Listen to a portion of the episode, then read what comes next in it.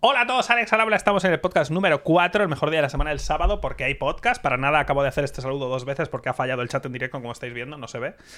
Y eh, dos cosas, bueno, varias cosas. La primera, antes de que se me olvide, la canción, antes de que empezáramos, la ha hecho Martí otra vez, el que hizo la canción de fondo, que no está puesta ahora mismo porque me he olvidado, porque soy un desastre de ser humano. Eh, la ha hecho, ayer dije que me gustaría una canción como la de Narita Boy, y la ha hecho en unas horas. No es que le haya pedido ni nada, pero me ha enviado un email y me ha dicho, toma, eh, me aburría, he hecho esto. Y yo, pues ok. Y lo he puesto, no sé. Se llama Martí X, que, le di, que dije, ¿os acordáis que dije, no sé si querrá que diga su apellido? Y después me dijo, mejor si Martí. Y yo, pues bueno, pues Martí. Entonces, muy fresca la canción. Obviamente se parece a Daft Punk y todo eso, igual que la de Narita Boy. Pero bastante bien. La idea es ir poniendo canciones diferentes conforme vayan pasando los podcasts a lo largo del tiempo. Otro. Eh, es una pena que no se vea el chat, la verdad. Otro. Otro anuncio es eh, que el podcast en audio, solo audio, ha superado las 100.000 ya reproducciones o algo así. Lo cual me parece una barbaridad. Porque me da la sensación de que realmente, aunque son muy vocales, la gente, la gente que escucha podcast audio, yo soy de los que escuchan mucho podcast en audio, ¿eh? por ejemplo. Pero no es algo que esté tan no es algo que esté tan metido en, en España, creo, en, parte. Entonces me, sorprende un montón que en tres episodios ya hayamos superado las 100.000 reproducciones en audio. Que ya ves tú, no significa nada porque gano literalmente 0 euros con las reproducciones en audio, así que... Pero bueno, es por comodidad para la gente que quiera... Que quiera escucharlo en audio. Eh, en audio está en Spotify, en Evox, en Google Podcast, en Pocket, en Pocket Cast, en todas partes. Menos en el de Apple, porque hay gente que me ha dicho, sube la de Apple, y yo no, no quiero ni meterme ahí. O sea, no quiero. No sé qué hay que hacer para hacer eso, pero no quiero meterme con el tema de Apple porque pasando. Así que lo tenéis en todos lados, ¿vale? Obviamente, si podéis. si podéis verlo en YouTube, pues mejor. Porque ahí al menos ganaré algo, pero bueno, da igual. Es lo de menos. Como sabéis, este podcast no tiene anuncios. Aparte, o sea, no no tiene patrocinadores. Los patrocinadores sois vosotros con vuestras suscripciones. Y ya estaría. En principio, en tema de anuncios. Creo que ya está. Sí, podemos pasar a hablar de esta semana, que como sabéis, esta semana he cometido el error de destruirme la vida eh, jugando al Dyson Sphere Program, que es el... que es el programa, el programa, es el juego este sobre hacer una esfera de Dyson, que está en Early Access, pero está bastante pulido y me está gustando... Me está gustando bastante, la verdad. Me lo estoy gozando muy fuerte. Eh, no, no he, he jugado unas 12 horas, más o menos, en directo, y me está gustando bastante. Han vendido ya como. Pues creo que superaron el medio millón de copias.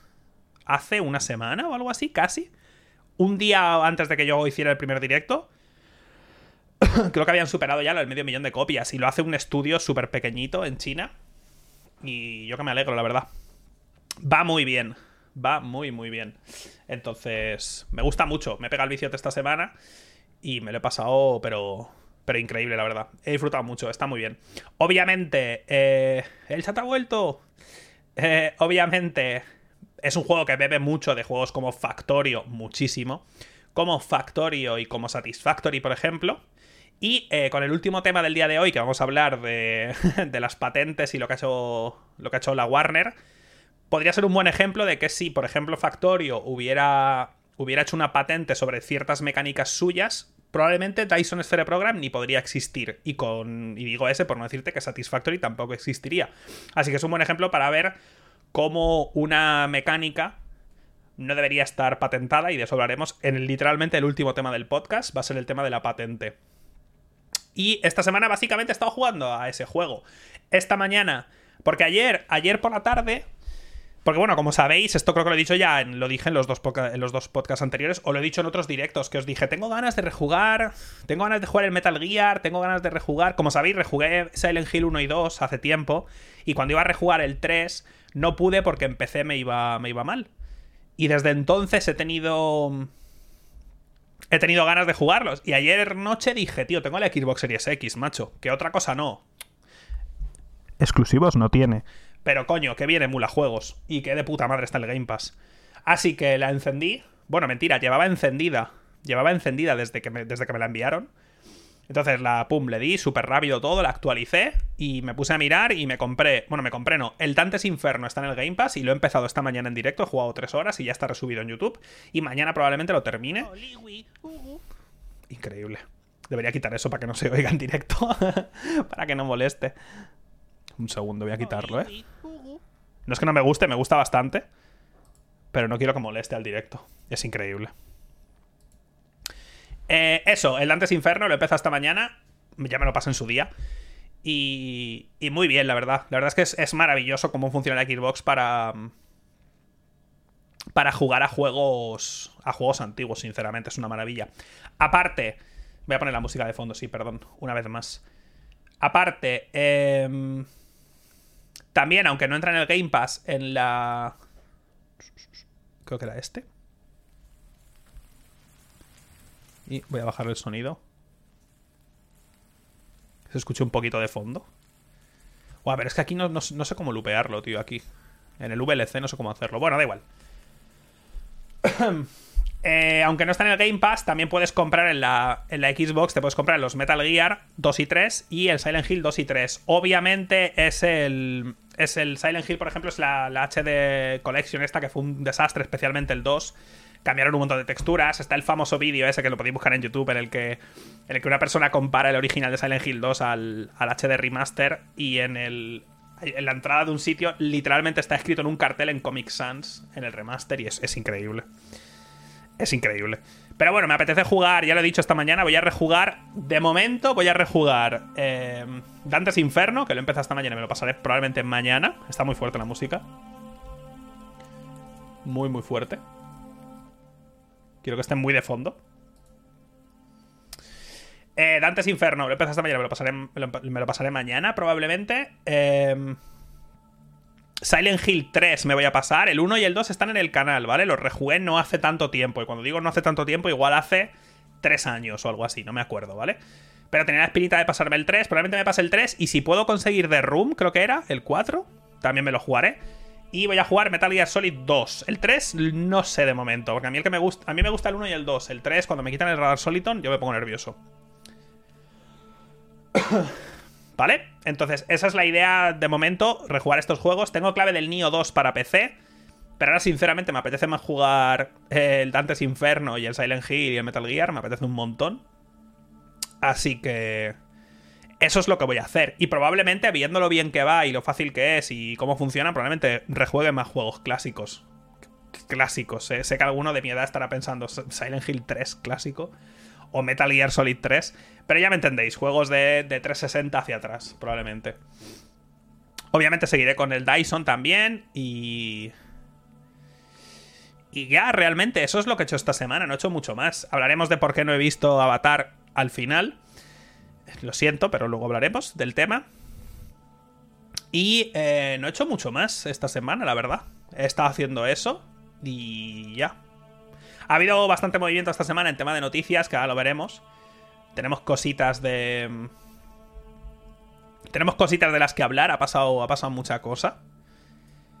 Pero en tema de lo que he hecho yo, pues no he hecho mucho más, la verdad. Me he quedado con eso, me he quedado con ganas de rejugar un montón de juegos. Me tengo que meter más en, el Game Pass y en la Store de la Xbox y ponerme a mirar juegos que haya jugado hace tiempo y decir, hostia, mira, me apetece rejugarlo. Porque la verdad, es una maravilla tener a un, a un clic de distancia un juegos clásicos, juegos antiguos, que empecé lo doy por hecho, sinceramente. Empecé hay muchos juegos que tienen 10 años y es doble clic en Steam y te pones a jugar, ¿sabes? Que no es tanto 10 años. Dantes Inferno es del 2010. Tiene 11 años. ¿Sabes? O sea, no sé. Debería ser lo normal, sinceramente.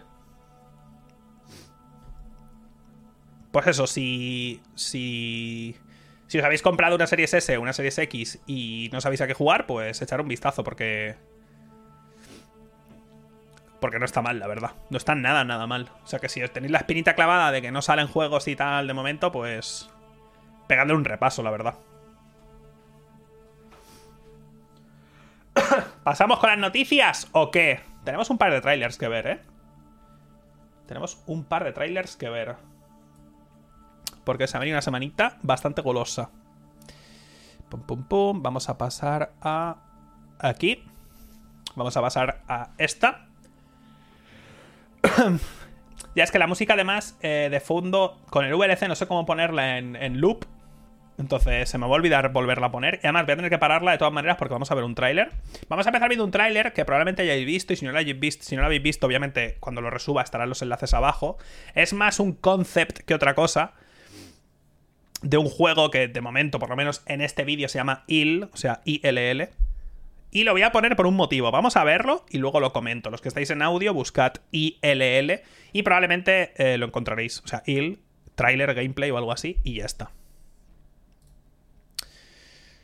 Vamos a ponerlo. Y vamos a ponerlo porque quiero... Momento. Quiero hablar de por qué no me gusta, ¿vale? Porque es súper espectacular y por qué simultáneamente no me gusta. Primero lo vemos, no digo nada. Está 720, pero ¿esto qué es? ¿La Switch? Bueno, primero lo vemos, dura 39 segundos y luego os comento, ¿vale?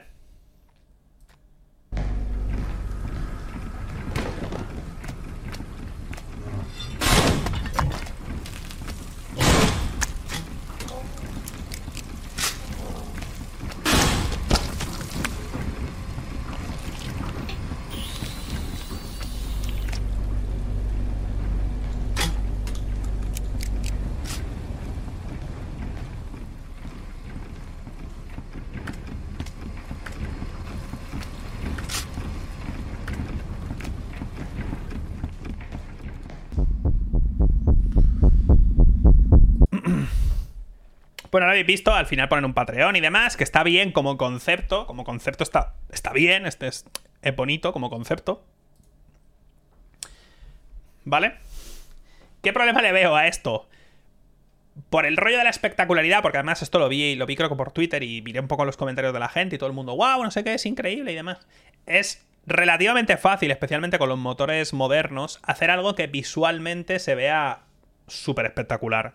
Especialmente si es un concept basado en una habitación donde disparas dos o tres cartuchos de escopeta y no pasa absolutamente nada más. Aún así, si te paras, tampoco está tan bien hecho, si te paras a ver. Pero bueno, es un concept, da igual. El problema es que primero no es nada original. Supongo que quiere llamar la atención con el hecho de cómo se cae el brazo y todo el rollo, que eso tampoco es nada original. Y segundo, por el amor de Dios, yo lo pido por favor. Esto lo pido por el lo pido por favor. Sé que hay gente que hace videojuegos, que ve mis vídeos y mis directos y cosas de estas. Por el amor de Dios, por favor, el FOF. Por favor lo pido. Lo pido, por favor. El FOF. Sé que puede quedar muy espectacular y como muy realista tener un FOF de 30 por algún motivo, no sé muy bien por qué. Pero por el amor de Dios, es un videojuego, ¿sabes? O sea, se tiene que poder jugar. Y es, no sé qué FOF tiene esto. Si es que, no sé. Si es que no son trucos y ya está. Pero es minúsculo. O sea, no, ¿vale? Pero bueno, el problema de lo que de esto es que lo ves y dices, vale, está bien hecho, usa un Real Engine, ¿vale? Es un motor que funciona muy bien en prácticamente todas las plataformas y tal. Pero ¿qué, qué propone? O sea, quiero decir, ¿qué propone esto que hemos visto como para que digas, hostia, pues mira, pues si es un Kickstarter, por ejemplo, ¿no? Voy a meter dinero. ¿Qué, propone? No, estoy, no estoy viendo nada, nada nuevo, nada espectacular, nada. No, no me dice nada, ¿sabes? Es, espectacular. Sí, vale, ok. Pero no veo nada del otro mundo. Y lo, he puesto y lo he guardado para hablarlo hoy. Porque me lo ha puesto gente en Twitter, rollo. Hostia, ¿has visto esto? Qué espectacular, tal. Y yo, hombre, pues. A ver, no sé. O sea, si una vez que pasas el shock inicial de decir, hostia, qué bien hecho, ¿no? Tal, si te paras a verlo, dices, primero, no está tan bien hecho. Segundo, es literalmente una habitación. Tercero, tiene el FOV, que si fuera un poco más pequeño sería negativo y no estamos viendo nada. Recuerda, de hecho, al Resident Evil 7, por ejemplo. O sea, no sé, llega como tarde. Y si esto es un concept y ahora metes pasta, ¿cuándo lo van a sacar? ¿En 2023? Para cuando tenga menos sentido todavía. Con esto no quiero tampoco eh, quitarle la ilusión a nadie, ¿sabes? No sé. Es mi opinión, ¿eh? Mi opinión vale verga. Quiero decir, mi opinión vale el valor que le deis, que debería ser ninguno, ¿sabes? Entonces es solo mi opinión. Que lo vi y dije, pues tampoco hemos visto nada del otro mundo, ¿no? No sé. Ya está. Lo he puesto solo por eso y por el tema del FOV, porque es algo que comento y que mucha gente se cree que exagero que me quejo mucho y tal, pero tío, hay muchos juegos en consola, muchos FPS en consola que tienen un FOV fijo a 60. Y eso debería ser ilegal. De hecho, es más, si yo fuera Sony o Microsoft, obligaría a todas las empresas que hacen juegos en primera persona a por, pero vamos, por contrato el FOV debería ser ajustable a 90. Te lo digo en serio, ¿eh? O sea, no es una broma esto. No te digo 120 ni Quake Pro ni hostias, pero de 60 a 90 ajustable. ajustable. Igual que les exigen ciertas cosas para publicar sus juegos, Xbox, tanto Microsoft como Sony exigen cosas. Pues en primera persona que el FOV fuera aumentable a 90. Que si tú lo quieres poner a 60, a 50, a 30 o a 1 y jugar con el, juego aquí es cosa tuya. Pero tío, hay gente que se marea con estas cosas. A mí me pasa, a mi padre le pasa incluso más. Recuerdo cuando jugamos Half-Life, lo que esto lo he dicho alguna vez. Mi padre y yo nos pasamos el Half-Life 3 en la 360 en legendario, en cooperativo local. Y mi padre tenía que. Tenía que. O sea, le pasa muchísimo más que a mí. Y cada par de horas o sí se tenía que tumbar en la cama, tío. He dicho Half-Life, perdón.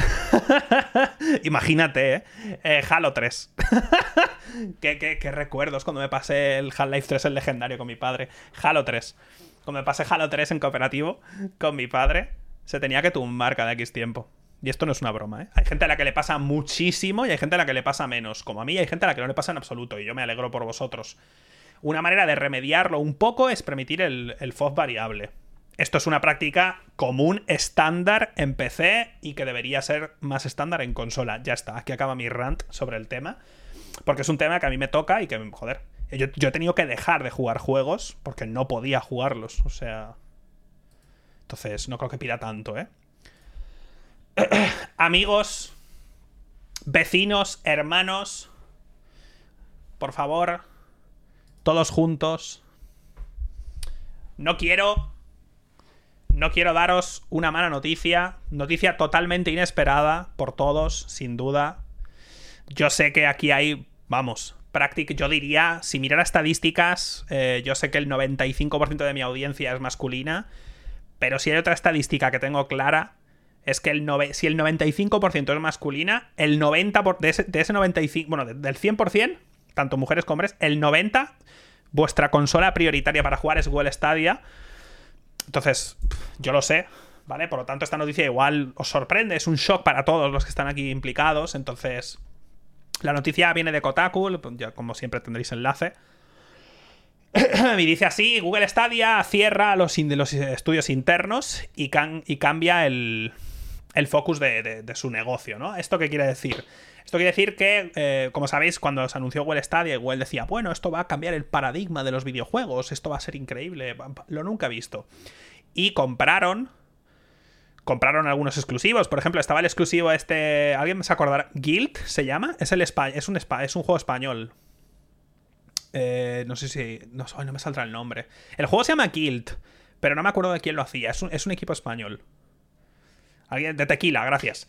Eh, entonces compraron algunos juegos exclusivos. Yo eh, asumo que son exclusivas temporales. Y quizá con estas noticias, quizá les dan.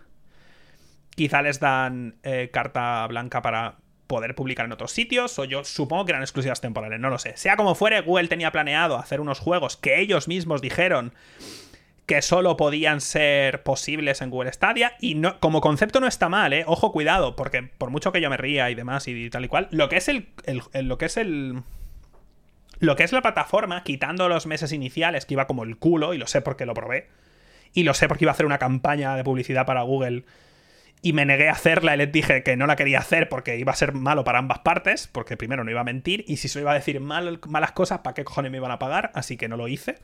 Y por ese motivo tengo dos Google Stadia en casa. Entonces la probé, lo probé, lo probé los primeros meses y iba fatal, punto. Que ahora va bien es otro tema. Pero es verdad que prometieron juegos, o dijeron que podría permitir juegos que, eh, que, no se podrían ver de otra manera. Y es, hasta cierto punto es cierto, ¿sabes? Cuando centralizas todo en un servidor y a cada persona que esté jugando le envías la información que necesita, realmente en esos super servidores, en esos mega ordenadores, podrías hacer juegos. ¿Os acordáis del Crackdown 3 cuando se anunció con el poder de la nube que Microsoft dijo que eso permitía una destrucción de escenarios? Que luego no acabó siendo así porque la Xbox eh, One no acabó siendo lo que dijeron al principio. Pero un poco de ese palo, ¿no? Un poco de ese concepto. Es decir, en, en teoría. En teoría es verdad todo eso. El problema es que en un año. En un año ya han cerrado los, estudios internos. O sea, todos esos estudios que iban a hacer juegos exclusivos para Stadia, que iban a usar el poder y demás. Adiós. No solo eso, eh, se ha ido el que era el. El que creó, bueno, el, creador de los Assassin's Creed, que estuvo en Ubisoft hasta el 3, ¿puede ser? Me puedo estar equivocando, ¿eh?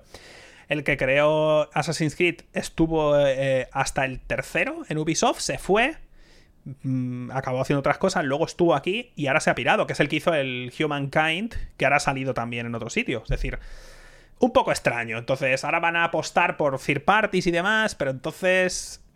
No sé, es un poco raro. Y también, y esto, sé que hay gente, y esto no es broma, sé que hay gente que juega, porque me lo han dicho por Twitter, rollo, no, no te pases, ¿sabes? No, no, te metas a saco con, con Stadia que funciona bien y tal. Y digo, vale, puede funcionar bien, pero tío, es Google, ¿sabes?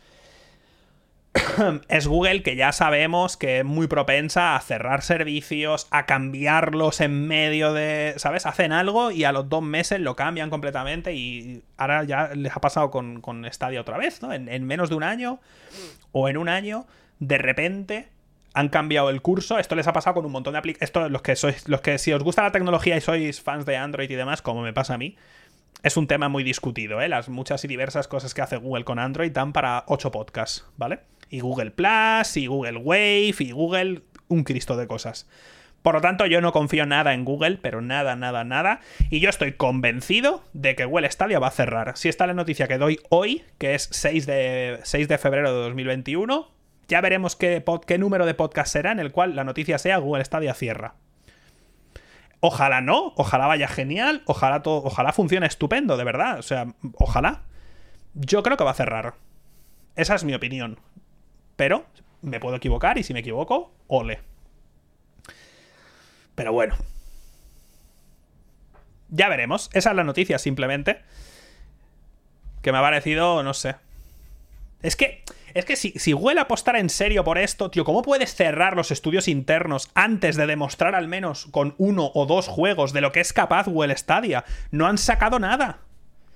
¿Sabes? Si hubieran sacado al menos uno o dos juegos y dijeran, oye, pues mira, lo hemos intentado, usan de verdad el poder de que decíamos que tienen estos mega ordenadores y no ha funcionado. Bueno, vale, ok. Pero tío, ¿sabes? Y aparte, de verdad, ni siquiera, ni siquiera eh, está ni siquiera está haciendo algo nuevo o innovador. Está el xCloud de Microsoft, está el Nvidia de. no sé cómo se llama, pero Nvidia tiene lo mismo. Está lo de Sony, que más o menos también es un poco similar. Entonces. Yo creo que es eso, que Google, si esto el año que viene, si para el año que viene, cambiando ahora un poco el, curso, si en un año más no es rentable, chapan, es que estoy segurísimo. Pero bueno, de nuevo, me puedo equivocar, eh, cuidado. me puedo equivocar, eh. Claro, por supuesto que estos, estos, eh, estos servicios necesitan muchísima inversión, por supuesto, por eso no lanza un servicio de, juegos en la nube la charcutería de la Paki de tu barrio, lo lanza Google, Microsoft, Nvidia. Ya saben a lo que están jugando, saben que tienen que meter mil millones o mil quinientos millones o dos mil millones y a ver qué pasa, ¿sabes? O Amazon o lo que sea, que por cierto hay otra noticia que no me la he guardado, que era que Amazon está gastándose unos 500 millones al año en su, en su sección de videojuegos. ¿Cuántos videojuegos habéis visto publicados por Amazon? Uno que salió en beta, salió en beta, dijeron, vamos a volver, vamos a, vamos a desacarlo de la beta. Porque lo desacaron de la beta para, para trabajar en él y al mes dijeron, lo hemos cancelado. Y el otro es un MMO que salió también en beta, la gente lo probó y dijo, nope. Y ya está, 500 millones al año. A ver, si alguien puede tirar dinero a un, directamente a una pila de fuego es nuestro amigo Bezos, entonces, esto ya se sabe, es algo en lo que hay que invertir un montonazo y a veces funcionará y a veces no. Y yo en Google, yo de Google no me fío, tío. Me, fío mucho, mucho más de Microsoft en este sentido y de su xCloud y demás. Me, fío mucho más de ellos que de Google.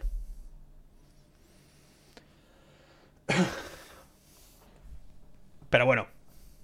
Bueno, sí, Bezos no, porque Bezos es verdad. Ah, ya dentro de poco ya no es el CEO de Amazon, pero bueno. Le den por culo a los súper ricos que se coman una polla. Bueno, a ver. Siguiente tema. Esto es un tema que también nos va a sorprender muchísimo, ¿eh? Cuidado, hoy vengo a romper esquemas, ¿eh? Quizá no lo sabíais esto. Quizá no lo sabíais, ¿eh?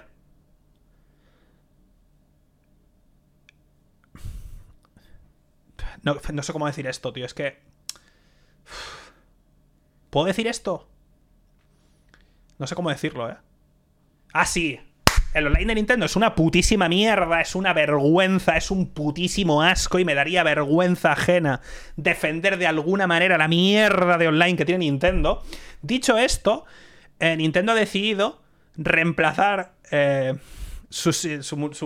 el sistema que usaban para el multiplayer, que tiene 20 años. Bueno. es increíble. ¿Cómo puede ser que haya juegos de móvil con mejor online que Nintendo? No que algún juego de Nintendo, no, no, que Nintendo en general. Japón, es increíble. Japón, ese país que usa el fax de manera no irónica.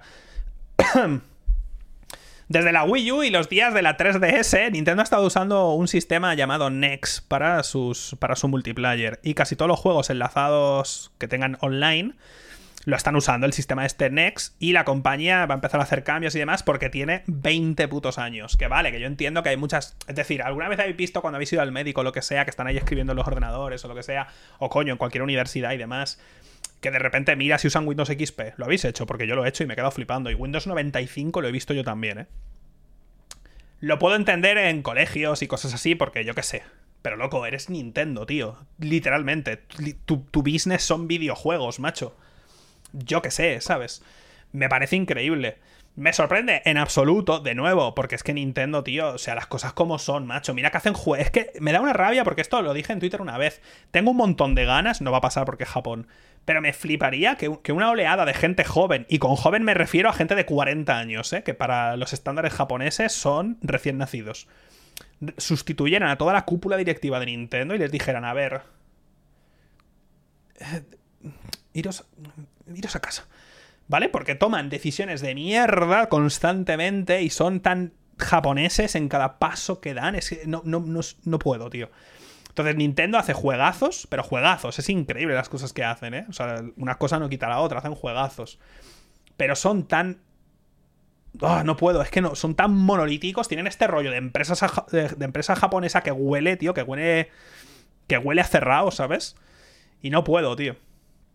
No puedo con ellos, no puedo, tío, no puedo. Entonces, bueno, ¿esto supondrá que el online de Nintendo será mejor? No sé. Yo, la verdad, solo le pido, imagínate poder ir a la isla de tu amigo en, Animal Crossing y no estar 25 minutos. Imagínate querer juntarnos 8 personas en una isla o 6 personas en una isla de Animal Crossing y no, y no perder 15 minutos mirando, mirando, mirando así quieto, eh, como estoy mirando un avión pasar. Sería increíble, no pido mucho, la verdad. Pero bueno. Nintendo. Y hablando de Nintendo, diréis, hombre Alejandro, a ver, claro, llevan 20 años sin cambiar su sistema porque joder es Nintendo y no tienen mucho dinero. Hablando del tema, esta noticia de Vandal dice así. Switch roza los 80 millones de consolas vendidas, Animal Crossing supera los 30 millones. Cuidado, ¿eh? Que estamos. esto es una barbaridad, ¿eh? Nintendo ha anunciado en su último informe financiero que Nintendo Switch ha vendido 79,87, 80 millones, de consolas a fecha 31 de diciembre, de las cuales 66 son del modelo original. Y aquí yo abriría un paréntesis si hubiera sido Vandal y hubiera puesto en la original, la que tiene el puto mando que se rompe si lo miras fijamente, la que tiene un drifting en el mando que se podría pegar de rapes por ahí en cualquier curva de cualquier autopista, la consola de esa que yo no puedo usarla eh, sacando el mando porque literalmente es injugable, esa misma, ¿vale? Y que si quieres que te lo cambien, pues o pierdes el tiempo enviando cosas o te compras otro puto mando o te compras el Pro. Pero bueno, cerrar paréntesis, ¿vale? Esa es la original, la buena, la que tengo yo. y 13,53 millones de la Switch Lite, que yo creo que sigue teniendo el mismo problema de drifting, por cierto. Pero bueno, ha vendido 80 millones, que es una putísima barbaridad, una cerdada. Esto es un motivo por el cual Nintendo hace lo que le sale de los cojones, porque puede. Y es el mismo motivo por el cual cuando la Wii U fue un puto desastre, enseguida, ¿visteis lo rápido que reculó Nintendo en todos los sentidos con la Wii U? Como lo intentó un par de años, tres, tal, y dijo, uh, esto es una costra, y empezaron a hacer la Switch. Pues eso.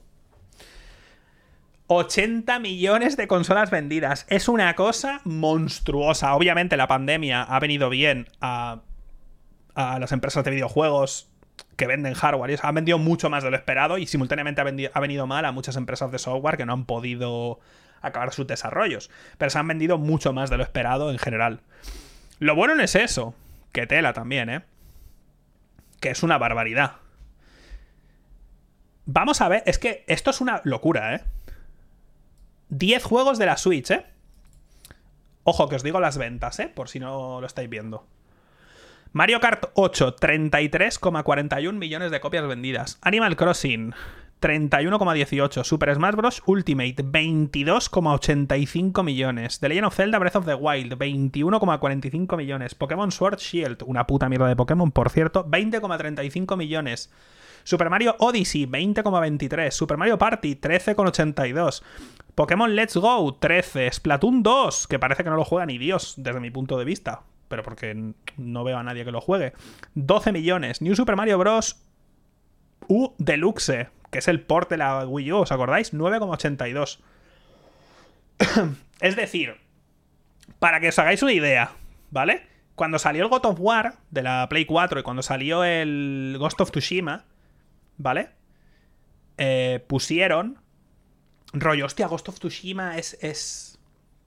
Ghost of Tsushima ha vendido para ser una nueva IP ha vendido 4 millones o, 5 millones. Es increíble, qué exitazo, no sé qué. Es, increíble. El Horizon Zero Dawn, lo mismo, vendió 4 o 5 millones y fue un exitazo.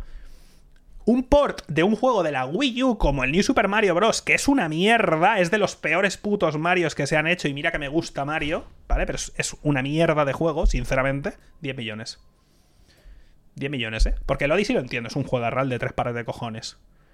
Pero el, New Super Mario Bros. U Deluxe, loco. Es un, es un juego de la 3DS que portaron, que a la Wii U y le pusieron un poco más bonito. Y de la Wii U dijeron, bueno, aquí no lo compra ni Cristo porque no ha vendido esta consola en tres mierda. Vamos a llevarlo a la, Switch. El Mario Kart es otro port. A mí es que no me gustan los Mario Kart. No me. Quiero decir, juego un par de partidas y me aburro, pero eso es otro tema. Entonces, es increíble estos números, ¿eh? Es increíble. Y claro, si tú eres una compañía con estos números, si tú eres Nintendo y tienes estos números, ¿qué te dice a ti estos números de Animal Crossing? Coño, lo hemos hecho perfecto. ¿Para qué vamos a hacer un mejor online para el próximo Animal Crossing? ¿Para qué vamos a parchear un mejor online? ¿Para qué? ¿Para qué? ¿Para qué vamos a intentar innovar con Pokémon? Si hemos hecho probablemente uno de los peores Pokémon que se recuerdan y han vendido 20 millones de copias. ¿Para qué? ¿Para qué? Si antes de ese Pokémon del Sword and Shield hicieron el Let's Go, que es incluso peor y vendió 13 millones de copias. ¿Para qué? ¿Para qué? ¿Qué más da? ¿A quién le importa? ¿Sabes? Nintendo, siempre lo he dicho, Nintendo se parece mucho a Apple. Para mi opinión, claro. Y es en el siguiente. Hacen lo que hacen, lo hacen muy bien. Porque tampoco. Que decir, yo me quejo de Nintendo, pero entiendo las cosas. Nintendo para mí es como Apple, que lo que hacen lo hacen muy bien, y tienen una fanbase que le gusta mucho lo que hacen, pero tiene tantas cosas mal tan claramente y son tan cerrados y huelen tanto a que no me gusta, no sé. Es ese rollo, es ese rollo de. No, es, en, Apple sería un poco de elitismo, que ya tampoco, pero ya me yo creo que me entendéis a lo que me refiero, ¿verdad? Son tan suyos los cabrones y les sale bien, por lo tanto, hacen cosas bien, está claro, pero a su vez hacen cosas tan mal, tan obvias y de forma tan constante que en parte me cabrea que nadie le diga, oye, ¿qué pasa? ¿Sabes? Que por cierto, espérate. Sigamos hacia abajo, ¿vale? Pero bueno. Vamos a ver más ventas. Estos son los 10 más vendidos. Vamos a ver los siguientes que han vendido mal, ¿eh? Vamos a ver los siguientes que han vendido mal. Mal. ¿Vale? Mal, abro comillas. Luigi's Mansion 3, 9,13 millones de copias. Juegazo, por cierto. Luigi's Mansion 3, juega ral, juega ral. El Ring Adventures, 9 y no ha vendido más porque se agotaron que flipas. Este es el juego de hacer deporte con, una, con un anillo de estos. Espérate. Oye, Nintendo, ¿por qué no haces unos ports de puta madre de los Marios? Y lo haces todo en un cartucho y lo sacas, no sé, a 30 euros y no lo haces limitado temporalmente. Y Nintendo responde, ¿para qué coño vamos a hacer eso cuando podemos hacer tres ports de mierda completamente emulados, con cero mejoras, cobrarte a 60 pavos y además hacerlos limitados tanto físicos como en digital? Quiero decir, ¿por qué no vamos a hacerlo? Si total, os lo vais a zampar, no solo eso, os lo vais a comprar y lo vais a defender, vais a decir, joder, qué juegazos, que sí, que son juegazos. Mario Galaxy es mi, es mi Mario favorito que son juegazos, ¿sabes? Son juegarrales, pero como port, esto es la gran... Esto es la gran increíble celebración de Mario. Esto, tres putos ports que son tres ROMs que sin, sin, casi cambios, sin casi nada, no sé. Pero bueno, 8,33. Y eh, si no me falla la memoria, deja de estar a la venta en marzo. Por ahí, creo que era o abril o algo así. Para cuando llegue ese momento habrá vendido probablemente el doble.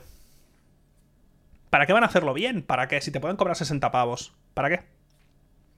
¿Para qué? ¿Para qué? Paper Mario de Origami King, 3 millones. Me sorprende por. Bueno, yo no lo he jugado, el, el Paper Mario. ¿Me lo compré? Es que soy idiota, es que soy subnormal. ¿Me lo compré?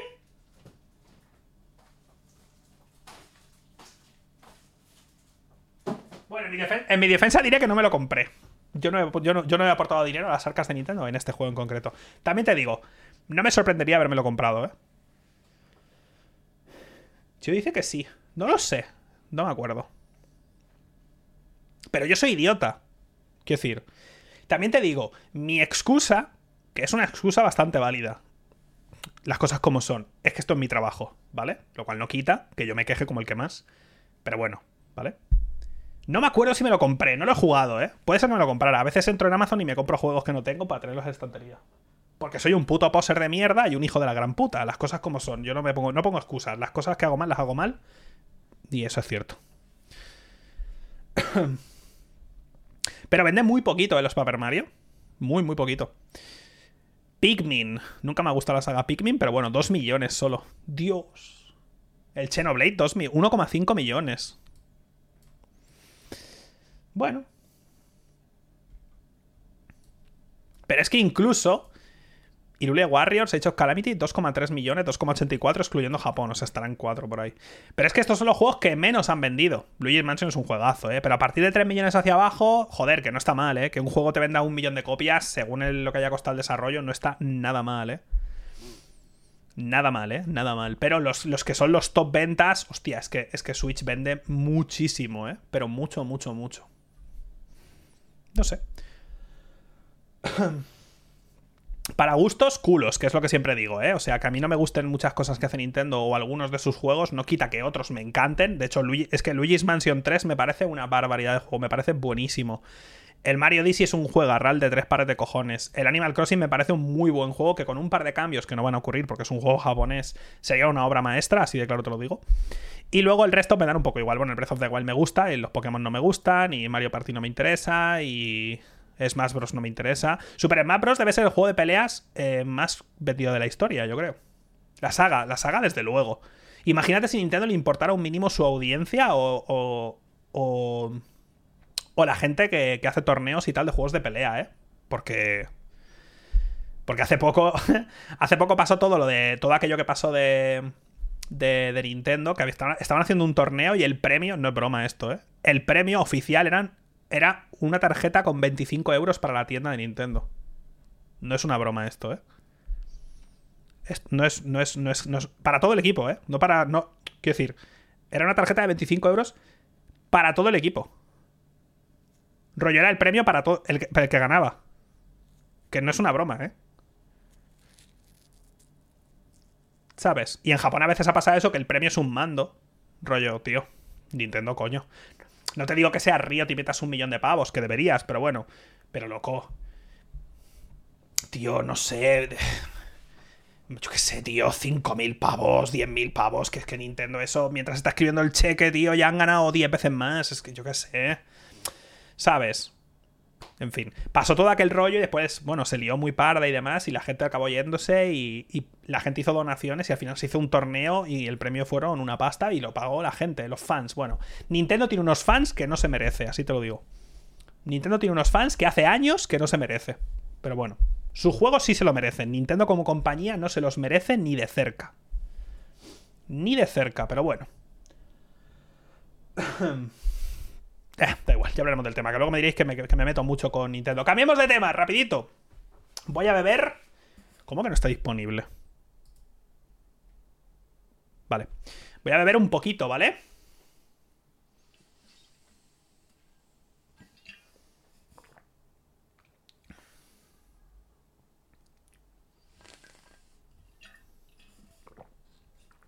Ah, qué rico el vodka. Bueno, pasamos a un tuit de, Santa Mónica que lo he puesto simplemente para recordaros, los que tengáis Play 5, que visto lo visto, no sois muchos. Porque, joder, aún. De hecho, tanto Sony. Lo he puesto también para recordarme de decir esto. Tanto Sony como Microsoft han anunciado que va a haber retrasos en las previsiones de. de consolas disponibles. Para. Sí, voy a poner un poco de musiquita hasta que pongamos un tráiler va a haber eh, todavía retrasos en eso, en, las consolas disponibles, porque ha habido, bueno, hay todavía, y va a pasar con gráficas también, ¿eh? Hay, hay, hay, em, hay retrasos en toda la cadena de producción de los chips y todo el rollo ese, ¿vale? Entonces, hay poco stock y va a seguir habiéndolo. Creo que dijeron... Creo que dijeron hasta abril, ¿puede ser? No me acuerdo. Así que los que queráis una Play 5, mira, yo, yo lo dije y lo repito, y tanto una Play 5 como una Xbox Series X no está mal. En el sentido de que al menos para cuando la podáis comprar muchos, tendréis algo que jugar, ¿vale? Pero bueno. Yo, esa es mi opinión. Pero bueno, si por algún motivo tenéis la Play 5, que sepáis que ya ha salido el parche gratuito eh, que escala el juego a 4K y 60 FPS del God of War, que es un juegazo, la verdad. Entonces, si, si por algún motivo queréis rejugar el juego, pues es un buen momento, la verdad. Yo voy a esperar, porque me lo pasé cuando salió, entonces dentro de unos años, cuando me apetezca rejugarlo, igual que estoy rejugando el Dantes Inferno, pues ya lo jugaré en 4K y todo el rollo. Pero que lo sepáis, que así es como deberían ser las cosas. Estos parches deberían ser gratis, no deberían cobrarte y llamarle... En vez, de, en vez de darte un parche gratis, le llamamos remaster y te lo cobramos otra vez. Pues no, esto es lo que hay que hacer. Esto es lo que deberían hacer y esto es lo que ha hecho Santa Mónica con el God of War. Y siguen trabajando, como sabéis, en el, en la siguiente parte, que no esperéis verla ni remotamente cerca, ¿vale? Pero bueno, ese es otro tema, no esperéis verla, ¿eh?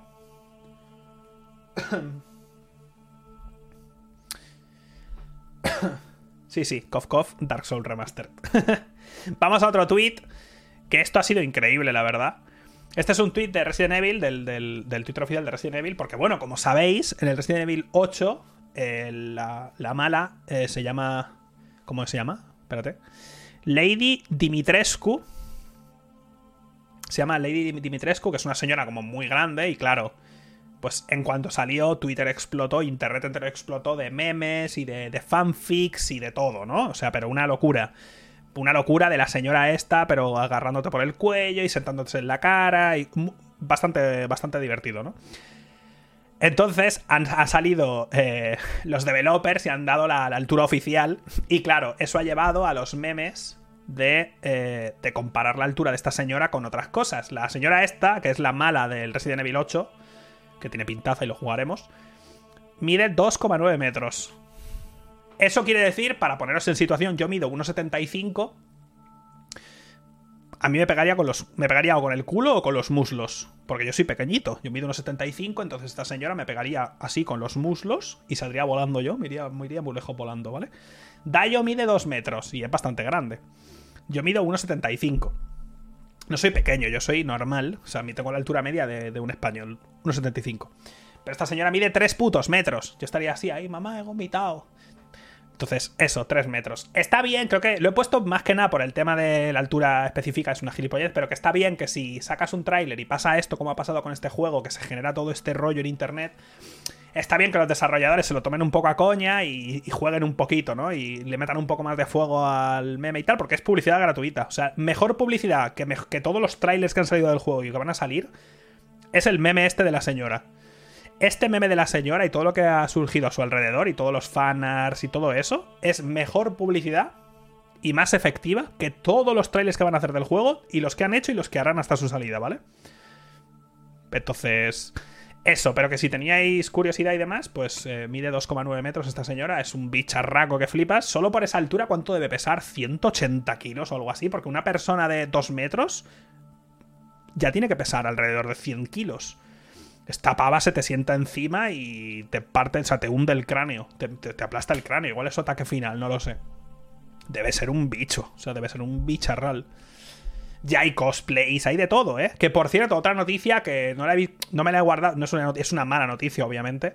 La vi por Reddit, no me la guardé y tal, pero bueno, la, si sabéis el juego está la, lo que es la la Lady Dimitrescu esta y tiene como dos hijas, ¿verdad? Que hay una como que se, se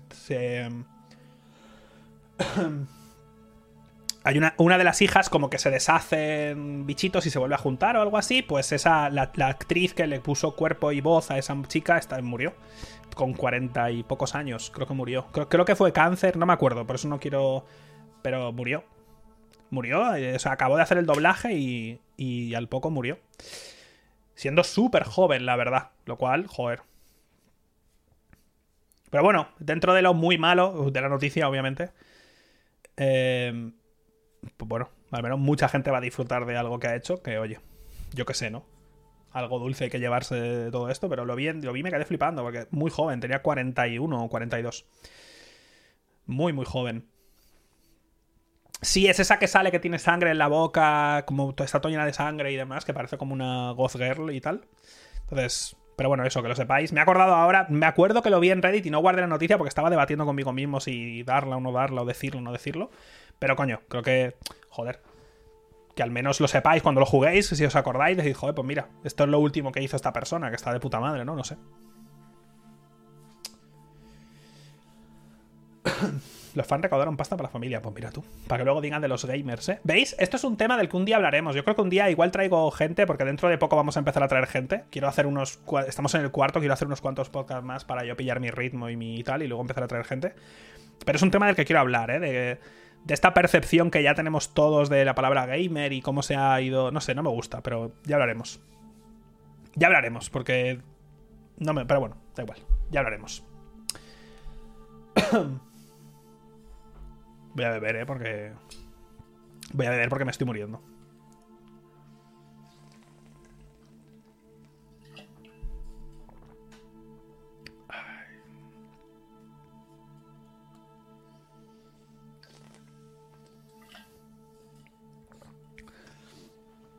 Recordad que si tenéis Amazon Prime os podéis suscribir eh, gratis a un canal cada mes. Si lo enlazáis con Twitch, puede ser este canal y ya está, no voy ni a seguir la frase, no voy a hacerla ni más larga, eso es todo.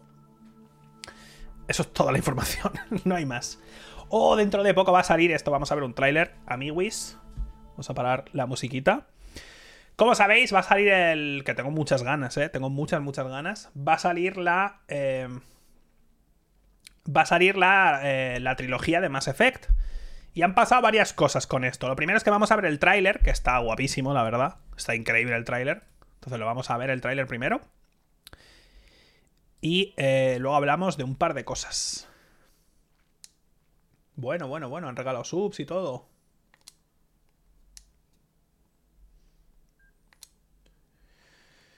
Excoque ha regalado subs.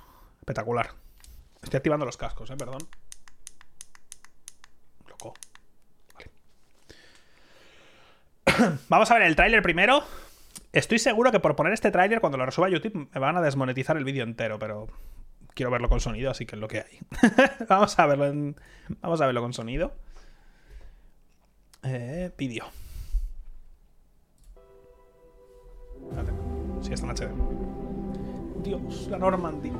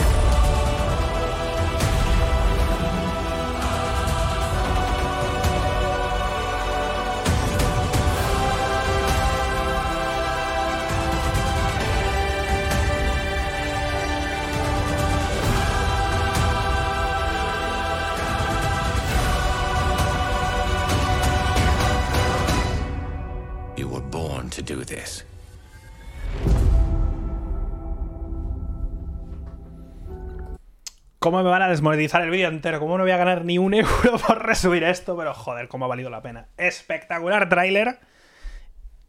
Lo mejor que ha hecho BioWare es este tráiler de los últimos... ¿Cinco años? No sé. Desde hace mucho tiempo. Con diferencia, ¿vale? Eh, bueno, pues esto sale ya. Sale ya, ya, ya, ya, ya. Y vamos a hablar. Vamos a hablar de un par de cosas. La primera. Hay mejora en los gráficos, en texturas, sobre todo hay, mucha mejora del primero, del primer Mass Effect. Ahí, es donde retocan mucho más, obviamente es el más viejo y tal. En principio querían hacer el port de Unreal Engine 3 al 4, juraría, pero era demasiado curro y era, era, era too much. O sea, era rehacer demasiadas cosas. No tengo, no tengo ni idea de motores, no sé hasta qué punto es cierto. Asumo que es verdad. Y eh, obviamente han hecho, han hecho eso, mucho retoque y demás. Han, han, puesto nuevos efectos de luces, no sé qué. De momento no va a tener RTX, ni en consola, bueno, ni RTX Ray Tracing porque RTX es exclusivo de. es, el nombre de, de, Nvidia, pero Ray Tracing no va a tener de momento, pero sí que va a tener ciertas luces dinámicas y demás. Han puesto en algunos planetas como eso. Han hecho incluso, es que lo, vi en un sitio, en un sitio como un poco más técnico, y era como que estaban renderizando la escena dos veces y luego, no sé, era una cosa muy rara, pero bueno, podéis buscar info por ahí si queréis, pero eso, que hay mejoras gráficas, mejoras de iluminación, texturas, cambio de algunos escenarios con más eh, cosas por el suelo y demás, más bonitos. Eh, ah, Shepard, mujer, que como sabéis estaba el Shepard, el, lo que era el, el, personaje hombre, era el, digamos, canon. Y a partir del 2 o del 3, creo que ya podías elegir uno de los dos, lo, van a meter retroactivamente, el Shepard femenino también como canon, desde el principio. O sea, si empiezas el. Mm, si empiezas la trilogía esta con Shepard mujer, es canon desde el principio hasta el final y demás. Y la chica que le puso voz puso un tweet el otro día cuoteando el Twitter de, de este tráiler. Estaba la tía llorando, rollo que estaba súper contenta porque le había encantado en su momento hacerlo y ver que la habían metido retroactivamente y demás. Y que tiene lógica, o sea que es lo más lógico del mundo. Así que muy bien, la han metido retroactivamente y a tope. Tengo muchas ganas de rejugar Mass Effect. Sé que no me va a gustar nada el primero, porque ya recuerdo cuando lo rejugué después de pasarme el 3, que dije, uff, qué mal envejecido el primero. Entonces, sé que va a ser durillo, pero bueno, tengo muchas ganas. Han cambiado cosas, han cambiado, han cambiado cosas de los disparos del primero. Tengo, por eso tengo curiosidad. Han cambiado cosas de la conducción del Mako, que era horrible. Han mejorado las cargas de los famosos ascensores. Muchas cosas. Tengo muchas ganas y mucha curiosidad. Han hecho el final extendido del 3 Canon muchas cosas. Están, hay un montón de DLCs. Hay algunos, obviamente no tiene online. Hay, hay algún DLC que se perdió en su momento y que ya se perdió en su momento para la Play 3 o algo así. O sea que. Pero bueno, eso, que tiene pinta de que está currado, ya veremos. Y tengo muchas ganas de rejugarlo. ¿Qué ha pasado con Mass Effect 2? Sobre todo. Eh, los que habéis jugado Mass Effect 2 sabéis que estaba el personaje de Miranda, si no me falla la memoria que era la chica esta y demás, que iba con un traje blanco como súper apretado. Y en Mass Effect 2 había... Había un montón de planos, sinceramente, del culo de Miranda. A ver, las cosas como son. Tenía un culazo, ¿vale? O sea, quiero decir, las cosas son como son, o sea, que parte no es fácil, o sea, tengo un culazo que flipas. Pero es cierto, y me acuerdo que es que hasta lo pensé yo en su momento, que es que te reías y todo, porque te reías. O sea, más que me acuerdo, me acuerdo de jugarlo primera vez en mi vida y decir, joder, es que no viene a cuento de nada, era increíble. A lo mejor estaba Shepard, tu protagonista, al fondo, y ella estaba delante y el plano estaba detrás de ella y estaban hablando. Pero el plano estaba abajo. O sea, de ella veías el culo y a lo lejos estabas tú de pie. Entonces, había cosas así que decías, tío, no pasa nada. O sea, no pasa nada si haces un personaje que esté buena y que ya está. No pasa nada si la sexualizas tampoco. Sí el hecho de sexualizarla tiene alguna importancia o relevancia. Es decir, imaginemos que es de este juego, imaginemos un RPG como este, donde hay una persona, hay un personaje femenino que está ultra sexualizado durante todo el juego, pero planos, conversaciones, secue, todo, todo el rato. Pero conforme avanza el juego te das cuenta de que a lo mejor ese personaje te está intentando seducir porque tiene su propia cosa que quiere hacer y te quiere robar y se quiere pirar, yo qué sé. Entonces dirías tú, hostia, me han intentado meter en la cabeza el rollo hasta los desarrolladores con los putos planos. No solo son las conversaciones, es todo. Va a algún sitio, pero no va a ningún sitio. Los planos de Miranda, de su culo, pues. Eh, quiero decir, no iban a ningún sitio. Es una gilipollez. Es que es una tontería. Entonces lo han cambiado y ya está, le han quitado esos planos del culo que venían a cuento de nada y le vamos a ver la cara a Miranda, que también es una chica muy guapa de cara, así que muy bien, para todo el mundo. Mi Mass Effect favorito es el 2, cuando lo rejuegue igual cambio de opinión, ya veremos, y tengo muchas ganas de rejugarlo. Y ya está. Y este tema de los culos y demás me hace gracia y es el tema que me cabrea porque, porque dos gilipollas o dos tontos o 30 o 200 que siguen siendo un 0,0000001% de la gente que se va a comprar este juego, que ha jugado los juegos originales, digan uh, uh, uh", y digan tonterías que que lo que se cuete sean esos dos o tres comentarios diciendo los gamers y demás, pues ya es un tema que me cabrea, porque se da una imagen de, de, la gente que juega videojuegos que, tío, que no es verdad, ¿sabes? La mayoría de gente que juega videojuegos es gente de puta madre, gente normal, gente con la que puedes hablar, gente que no es gilipollas. La mayoría. Igual que la mayoría de gente yo qué sé, la mayoría de gente que me ve, gente de puta madre, que es verdad que cada X tiempo hay un tonto o dos tontos y dicen tonterías y yo soy el primero que cae en el hecho de centrarme en esas gilipolleces, pero no representan a la mayoría de gente, ¿sabes? Ni de cerca. Ni, pero vamos, ni remotamente cerca. Yo casi todas las experiencias que he tenido en mi vida en 10 años y antes de eso como jugador, con otros jugadores, han sido buenísimas. Entonces, me hacía gracia lo de gamer, no sé qué, no sé cuánto, me hacía gracia a mí también, pero coño, ya, ya me da esta rabia, ¿sabes? Porque se crea una imagen del jugador de videojuegos, tío, que no, ¿sabes? Igual que me da rabia que se crea una imagen del youtuber o del creador de contenido que no se asemeja a la realidad, pues me da rabia que se crea una imagen del que juega videojuegos como si fuera una persona horrible, ¿sabes? Cuando la mayoría de los jugadores no lo son, ¿sabes? Entonces...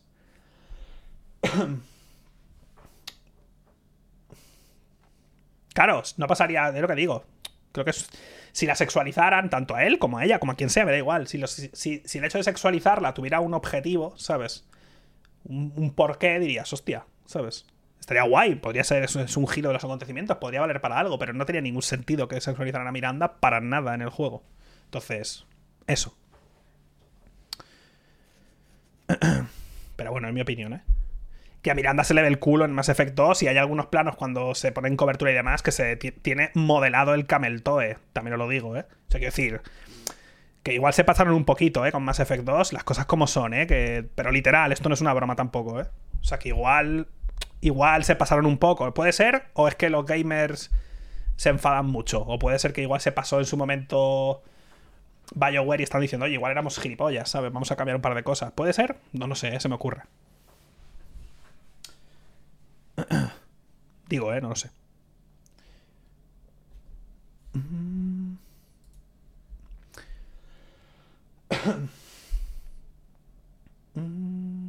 ¿Cuándo sale el Mass Effect? ¿Tiene fecha? Es que lo vi. Vale, sí, la trilogía, la trilogía se lanzará el 14 de mayo. 14, no se me va a olvidar. 14 de mayo en PlayStation 4, Xbox One, con futura compatibilidad y mejores, eh, mejoras específicas para One Series S y PlayStation 5. Obviamente, y además saldrá en PC. Obviamente entiendo que de salida ya es. De salida ya estará. Ya será. De salida será compatible con Series X y con Series S y con Play 5. Sin mejoras. Pero compatible. Entiendo, no lo sé. Pero bueno, eso, que tengo muchas ganas, tío. Tengo muchas, muchas ganas, la verdad que sale cerca del... Ahora, el 11 de febrero sale el, Little Nightmares. Que bueno, yo ya lo he dicho antes, los juegos que voy a rejugar de, de la 360 y eso. Eh, Little Nightmares sale ya, 25 de febrero. Ghost and Goblin. Bravely Default 2, 26. 4 de marzo Sea of Solitude. 18 de marzo Prince of Persia. Que no va a salir el Prince of Persia. Esa es otra de las noticias que tengo por aquí. vamos, a ir, vamos a saltar a ella. Eh, noticia de Ubisoft, Ubisoft España en este caso. Actualización sobre el remake de Prince of Persia. Hola, fans de Prince of Persia. Tras el anuncio, no lo estáis leyendo, pero yo lo leo, ¿vale? Tras el anuncio de Prince of Persia Las Arenas del Tiempo Remake el pasado mes de septiembre, hemos leído con detenimiento todo vuestro feedback sobre esta franquicia tan querida. Vuestra pasión y apoyo impulsa a nuestros equipos de desarrollo para hacer el mejor juego posible. Dicho esto, hemos tomado la decisión de mover el lanzamiento de Prince of Persia Las Arenas del Tiempo Remake a una fecha posterior. Sin decir ninguna, ¿eh? Por cierto. A una fecha posterior, este tiempo de desarrollo adicional permitirá a nuestros equipos ofrecer un remake que se sienta novedoso sin dejar de ser fiel al título original. Pero sin decir fecha, ¿eh? Entendemos que esta actualización puede ser una sorpresa y os mantendremos informados sobre el avance del desarrollo. Y ya está. Si os acordáis, salió el tráiler aquel del remake y ya lo hablamos también, o lo hablé en un directo antes del podcast, no me acuerdo, antes de empezar el podcast, cuando pasó, cuando salió por primera vez. Hablamos de que se veía un poco. La gente lo estaba comparando y decía, va, esto es un, esto es un remake. Y ponían el Demon Souls, claro, y ponías el Demon Souls al lado de lo que estaban haciendo con el Prince of Persia, y la verdad es que. A ver, olía un poco, ¿no? Olía un poquito a cerrado, ¿eh? Entonces, está bien que se retrase, me sorprende mucho que, estando como estuviera el juego, se retrase sin fecha. ¿Os dais cuenta que no dicen finales de 2021 siquiera? No dicen nada, una fecha posterior, ni siquiera finales. También es bueno en parte porque no se pillan los dedos, no, se están, están diciendo ninguna fecha específica, que eso podría hacer que si después si después se retrasan, pues la gente se enfadara, pero se retrasa uno de tantos. Y se han retrasado, como sabéis, creo que en todos los podcasts, este es el cuarto, creo que en todos hemos dado una noticia de algún retraso. Entonces, se veía venir, obviamente, ahora estamos viendo, ahora estamos viendo las consecuencias, digamos, del 2020. Todo el año del 2020 del corona y demás todo ese año estamos viendo las consecuencias, en tema de videojuegos, obviamente, no me refiero a nada más. Estamos viendo las consecuencias ahora. Todos esos meses retrasados, que se van sumando, que van haciendo una bola y demás, están empezando a llegar. Y claro, hemos visto retrasos de todos los juegos, básicamente. Casi todo. Casi todos los juegos se han retrasado y este es otro más. Tengo mucha ganas de jugarlo también. El Prince of Persia de las Arenas del Tiempo, ya lo dije, es un juegazo y es de los juegos más influyentes. De, los, de la era de Play 2 en adelante de las cosas más influyentes que se han hecho, ¿eh? Pero. Pero vamos, se influyó al Assassin's Creed, que a su vez ha, ha influenciado un montón de juegos. Pero el tema de retrasar, de, volver a atrasar el tiempo, el sistema de combate, las animaciones, fue un juego súper influyente. Pero muy, muy influyente, ¿eh? Pero una barbaridad. Si no lo habéis jugado nunca, cuando lo juguéis, cuando salga el remake, si lo jugáis, os daréis cuenta de que estaréis jugando y decís, diríais, hostia, esto lo he visto en un montón de juegos. Correcto, lo hizo este. Lo hizo este, ya veréis. Yo lo jugué en su momento y lo disfruté como un animal. Y el segundo, que dio el paso a ser un juego más de acción, también lo disfruté mucho, mucho. Pero bueno, eso simplemente. Otra de esas noticias de, juego que se retrasa. Y hablando de retrasos, y ahora pongo una foto mía. Hablando de retrasos. Nos vamos a Polygon. Voy a hacer la ventana un poquito más pequeña.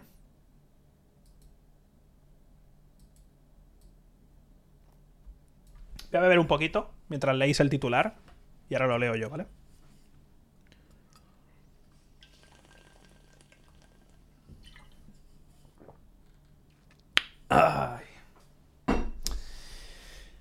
Noticia de Polygon. Overwatch 2 y Diablo 4 no saldrán en 2021, dice Activision Blizzard. Bueno. Diablo 4 ya lo habría dicho yo, ¿vale? Me podéis haber preguntado el día que se, el día que se vio el tráiler aquel. Me podéis haber preguntado, oye, ¿tú crees que saldrá en 2021? Y te habría dicho no. Overwatch 2 me sorprende. Overwatch, Overwatch es raro, la verdad. Overwatch es un juego y ahora mismo, bueno, dentro de poco va a ser una franquicia que da como para hablar, ¿eh? Da como para hablar porque es raro, raro, raro, ¿eh? Lo que hicieron con Overwatch, porque salió Overwatch y fue un boom, pero un boom que flipas con sus, con sus trailers, con sus cosas. Tuvo una entrada con, con fanarts, con un montón de gente que de repente una nueva, una nueva franquicia, de una nueva IP de, Blizzard, o sea, fue algo pero espectacular. Y jugó mucha gente, pero muchísimo. O sea, jugó muchísimo. Los primeros, el primer medio año, el primer año, la gente se volvió loca con Overwatch. Y luego, poco a poco, conforme iban saliendo campeones y la gente se empezaba a cansar un poco y tal, dejaron de. Y, acabó, no sé, acabó siendo un poco raro. Y luego, como habéis, los que habéis jugado Overwatch, y si no lo habéis jugado, pues lo comento. cada X tiempo, por ejemplo, en Halloween y demás, tenían eventos que eran PvE, eran, te juntabas con tus amigos y peleabas contra la máquina, digamos, ¿no? Con, con un poquito de historia, con un poquito de narrativa alrededor de un personaje, dos, dos o tres líneas y ya está. Entonces, estos modos PvE hubo un tiempo, ¿vale? Siempre es el mismo evento, por cierto, de Halloween, correcto. Pero hubo un momento, antes de que se anunciara el Overwatch 2, en el que se rumoreó que iban a hacer un parche para Overwatch 1, que iba a ser un DLC, digamos, que añadiría una historia que iban a ser como misiones PvE pero más curradas. De esto se habló en su momento, era como un rumor que había. Pero luego salió Blizzard y anunció Overwatch 2, que iba a tener PvE, que iba a tener historia, no sé qué, y se quedó como ahí, o sea, lo anunciaron aquella vez, me acuerdo.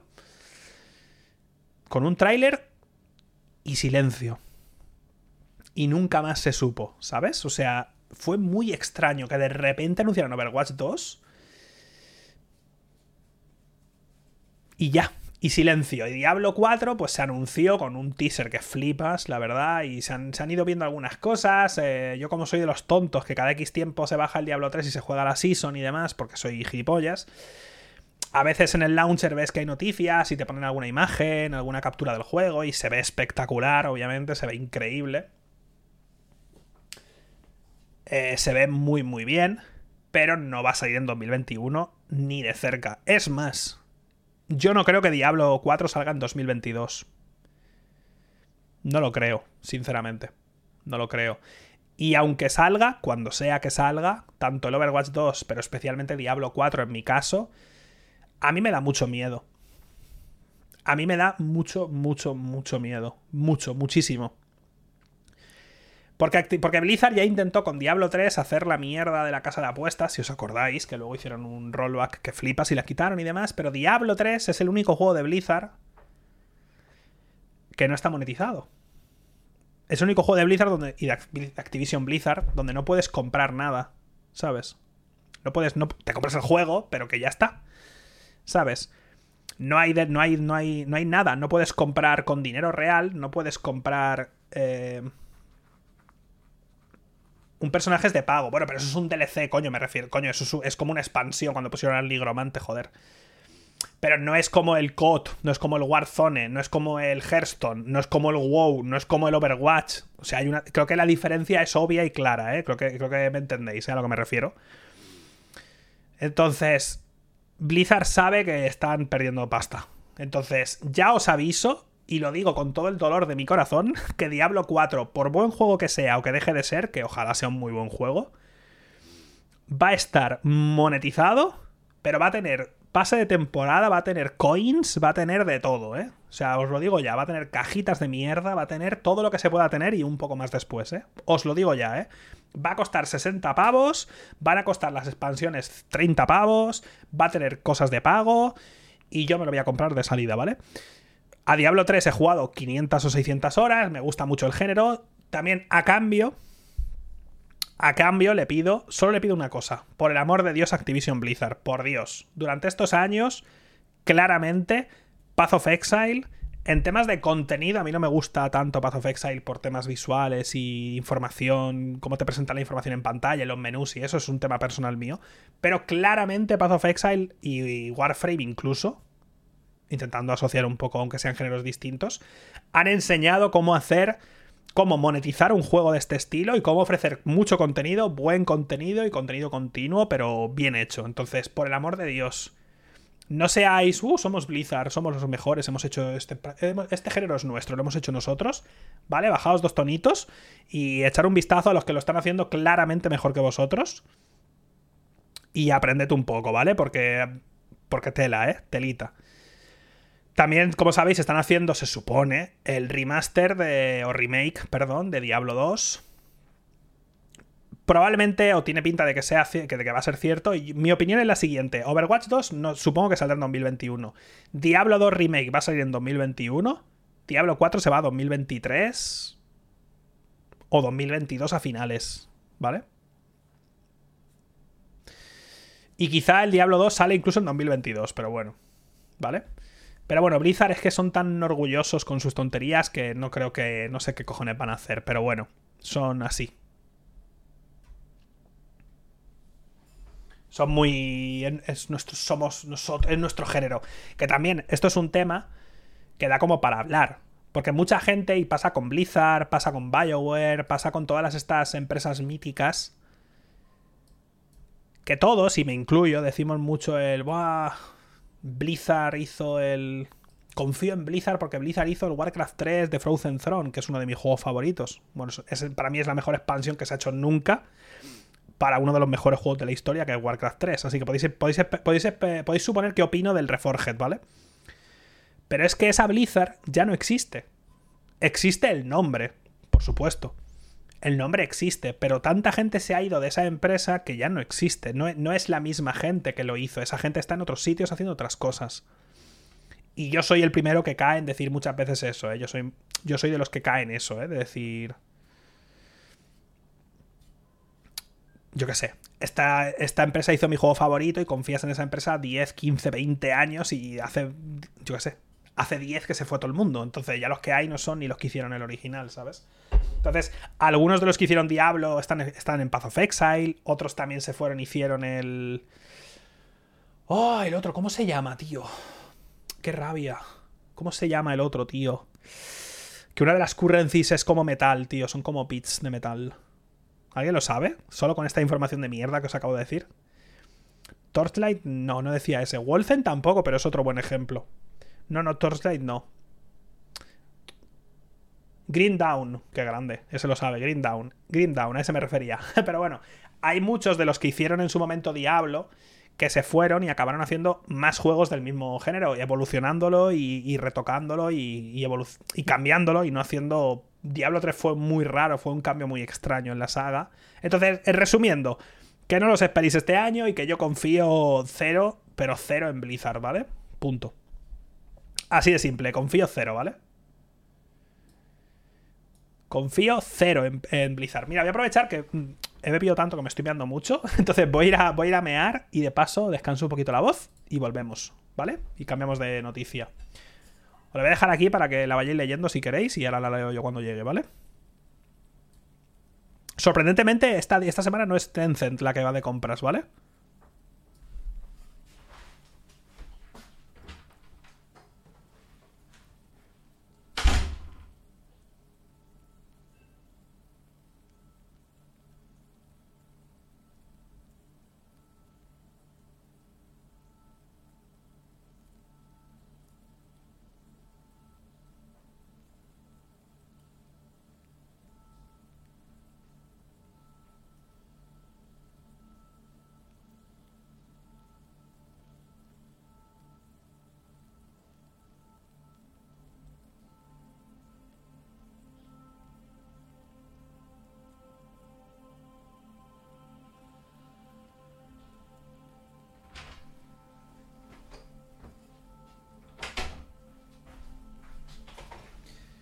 Ya he vuelto. Ya he vuelto y tenemos aquí. Tenemos aquí noticia. Para sorpresa de todo el mundo, esta noticia también es de Polygon. Como siempre, enlaces abajo. Esta semana es, es, una semana de las que no vengo diciendo que Tencent ha comprado cosas. Pero alguien ha sido comprado esta semana. Y por un poquito de dinero, ¿eh? Para variar. Leo la noticia. Gearbox, que es el developer de Borderlands, eh, ha sido adquirida por el grupo Embracer por 1,3 billion, que es lo mismo que 1.300 millones. Gearbox Entertainment se une a la, compañía masiva conocida como THQ Nordic AB. Si os acordáis de, de, THQ, os acordáis de THQ que se arruinó y que luego se la compró no sé quién y luego la renombró como THQ Nordic. Un desastre. O sea, da como para. Da como para también. Hay un vídeo muy bueno. Hay un vídeo muy bueno sobre esto. Es un poco antiguo, o sea que probablemente no tenga ya la info actualizada. Pero hay un vídeo muy bueno sobre qué le pasó a THQ en su momento. Sobre su increíble high.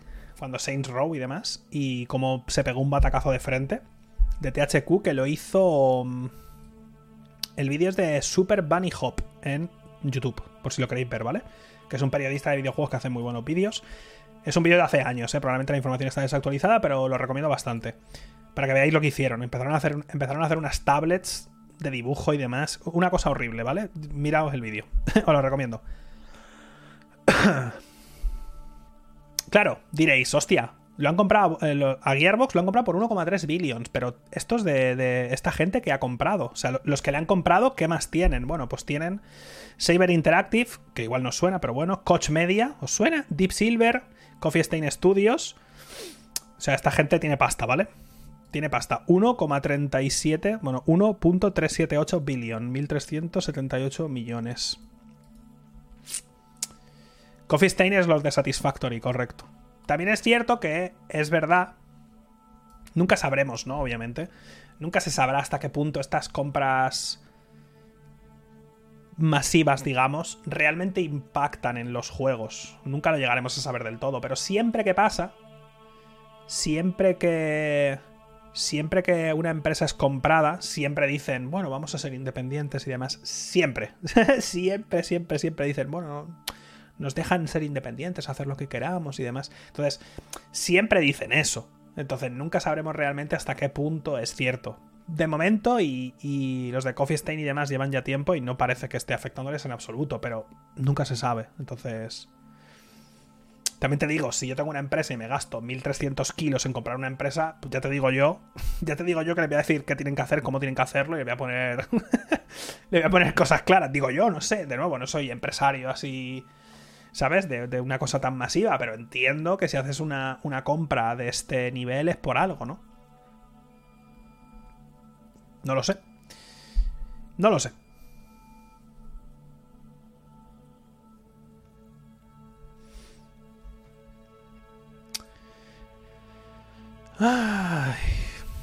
El fundador de Gearbox y CEO, Randy Pitchford, que esté tela, ¿eh? Si un día os aburrís también, buscad, noticias de este señor, veréis. Veréis cómo pasáis una buena tarde, la verdad. Madre de Dios. Pero bueno, eso. Ya está, lo típico, ¿no? Siempre dicen lo mismo, que todo, que todo va a ir muy bien y que todo va a salir estupendo y demás. Pero bueno, Gearbox ha estado en algunas cosas que tela.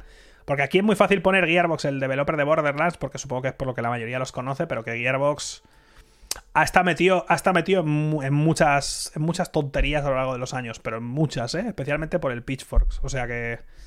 Cuidado, ¿eh? Cuidadito, sí, sí, el, pendrive con porno aquel, lo del Alien Isolation, lo de mentira en unas cosas. Bueno, bueno, bueno. Ya digo, si os aburrís, porque ahora son noticias que ya pasaron, ¿no? Y con el podcast este iremos viendo cada semana cosas. Entonces, en algún momento dirá, dirá o hará alguna gilipollas más este señor y hablaremos del tema. Pero si os aburrís, eh, echar, echar una tarde buscando información del, del, del CEO y tal, porque. Porque telita, telita, telita. Sí, sí. Es bastante turbio, ¿eh? O sea, ya os lo digo. Ay, espérate. Vale, esto lo hemos visto. Estoy quitando cosas de en medio para no olvidarme.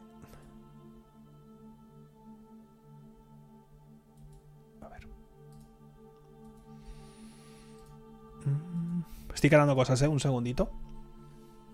Estoy ordenando un poco las, las noticias.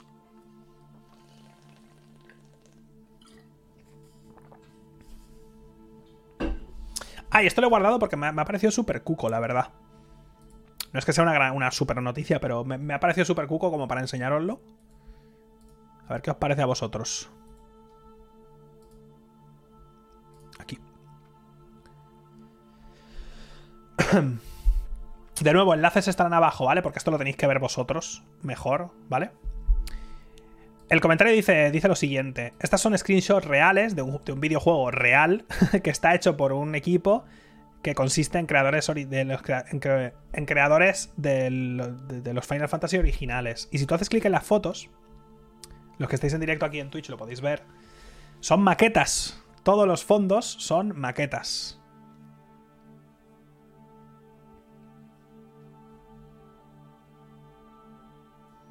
Obviamente los personajes están modelados y demás. Pero los fondos son maquetas. Obviamente, enseguida, en cuanto ves una captura o una foto, se nota. O sea, hay algo que. Es como cuando ves un. Es decir, cuando, ves una maqueta, pero ¿cómo se llama? Que a veces pasa mucho, esto lo he visto algunas veces. Que, ¿Cómo se llaman las.? Es que a veces las maquetas tienen otro nombre. Que no me sale ahora, tío. Lo que no sé si es cuando presentan. Diorama, eso, diorama, diorama. Esa sensación, ¿verdad? Esa profundidad, no sé, se nota, se nota qué tal. Esta es una, pero vamos a verlas todas, ¿eh? Obviamente el personaje en 3D, y aquí hay un cofre, por ejemplo, pegan mucho el cantazo, se nota mucho, pero supongo que es parte de la magia, ¿no? Espérate, que ahora, ahora, vais a flipar, ¿eh? Cuando leamos más cosas. Mirad.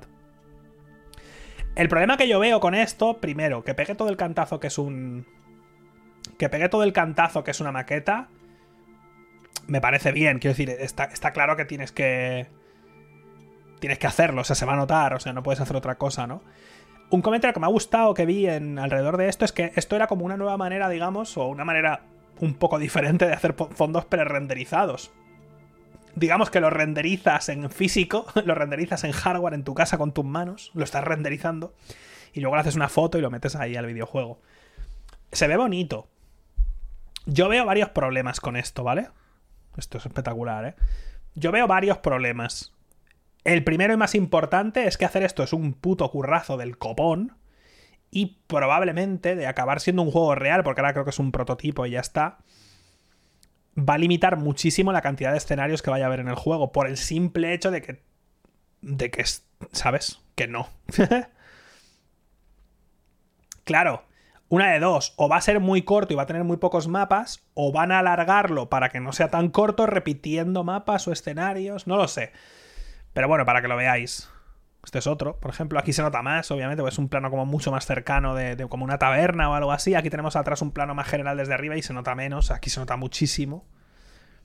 Pero es curioso, como mínimo es cuco, ¿sabes? Como mínimo dices, hostia, qué punto, ¿no? Tiene un puntito diferente. A mí el que más me gusta es el... Este me gusta mucho. Y este también. Sobre todo este porque se ve ya el personaje y se ve aquí un cofre y un poco de... para que te hagas un poco la idea.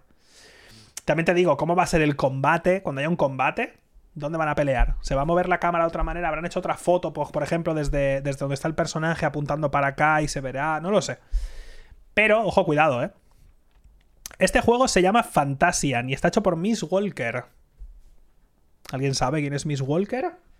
¿Voy a tener aquí algún juego de Miss Walker? ¿O no lo voy a encontrar hoy tampoco?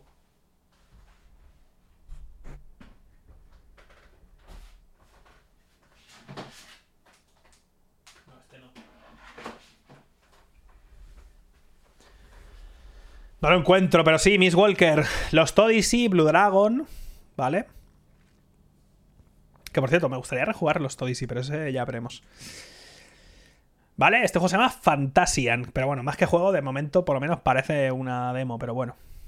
Por el estudio Miss Walker y. Eh, si os habéis dado cuenta, han hecho el, han hecho el mundo entero de, con modelos, vaya, con, con maquetas y cosas de esas realmente se siente como esos fondos pre-renderizados de, los juegos clásicos. Más o menos, ¿vale? Más o menos. Pero sí, Miss Walker, si no me falla la memoria, Miss Walker la fundó Sakaguchi. Que Sakaguchi es uno de los creadores de Final Fantasy. Hicieron Blue Dragon, los Odyssey, no acabaron de tener mucho éxito, sinceramente. No acabó. No es que no es que se llevaran no es que se llevaran malas notas ni nada, pero no acabaron de tener mucho éxito. ¿Os acordáis de lo mal que iba Blue Dragon? ¿Os acordáis de cómo Blue Dragon iba a 20 FPS? Yo me acuerdo. Pero bueno, eso, me lo he guardado porque me ha parecido bonito. Y ya está. Sin más. Siguiente noticia viene de Vandal. Que esto os acordáis, creo que, creo que lo comenté el otro día. Creo que lo comenté el otro día que dije. No tiene sentido que Konami no esté haciendo un remake o un remaster de Silent Hill. Noticia de Vandal. Se anunciará el reboot de Silent Hill en verano. El compositor Akira Yamaoka lo deja caer. Y las palabras de Akira Yamaoka son las siguientes. Akira Yamaoka, compositor de la banda sonora de las principales entregas de la saga Silent Hill, bla, bla, bla. Eh, su próximo proyecto será anunciado en algún momento alrededor de verano y será algo que sobre será algo que sobre sobre lo que los fans están deseando oír hablar. ¿Tiene sentido? Pues tiene sentido, primero, porque hay algunas empresas que puedes subcontratar que hacen remakes de puta madre. Hemos visto que el remake del Resident Evil 2 ha sido un exitazo. Entonces, yo y, Silent Hill 1 ha envejecido muy mal, ¿eh? Pero muy mal, ¿eh? Muchos juegos de la Play 1, sobre todo, bueno, sobre todo no, los que no tenían fondos pre-renderizados. Por eso también se dice, ¿no? Que se está haciendo un... Por eso se dice que se está haciendo un remake del Metal Gear 1 todos los, todos los juegos de la Play 1 que tenían fondos en 3D eran espectaculares, pero claramente la Play, la Play 3, todo la Play 1, eh, claramente la Play 1 no era capaz de hacer eh, muchos polígonos. Entonces Silent Hill 1 yo lo rejugué no hace tanto en emulador, un poco rescalado y un poco mejorado y se ve como una puta mierda, ¿eh? O sea, las cosas como son, ¿eh? Prefiero 20.000 veces un juego como el Apes Odyssey o como los Final Fantasy 7, 8 y 9 con fondos pre-renderizados que cualquier juego con, fondos con fondos 3D. Eh, ¿eh? Las cosas como son. Entonces, es un juegazo, por supuesto, pero un juegarral. Pero las cosas como son, ¿eh? Como se ve Silent Hill 1, ¿eh? Como se ve. Como se ve, ¿eh? Entonces, si hacen un remake del 1 bien hecho, imaginaos un remake del Silent Hill 1 para Play 5 y, y, Xbox Series, X con los gráficos. Con los gráficos del Demon Souls. No con los del Resident Evil Remake 2, no, no, no, no. Con los del Demon Souls. chorreo mierda, tío. Cuando, cuando, cuando, vas buscando a tu hija por el primer plano, que hay un, hay un giro de cámara súper guapo, que te metes en un callejón y la cámara sube hacia arriba y haces el giro.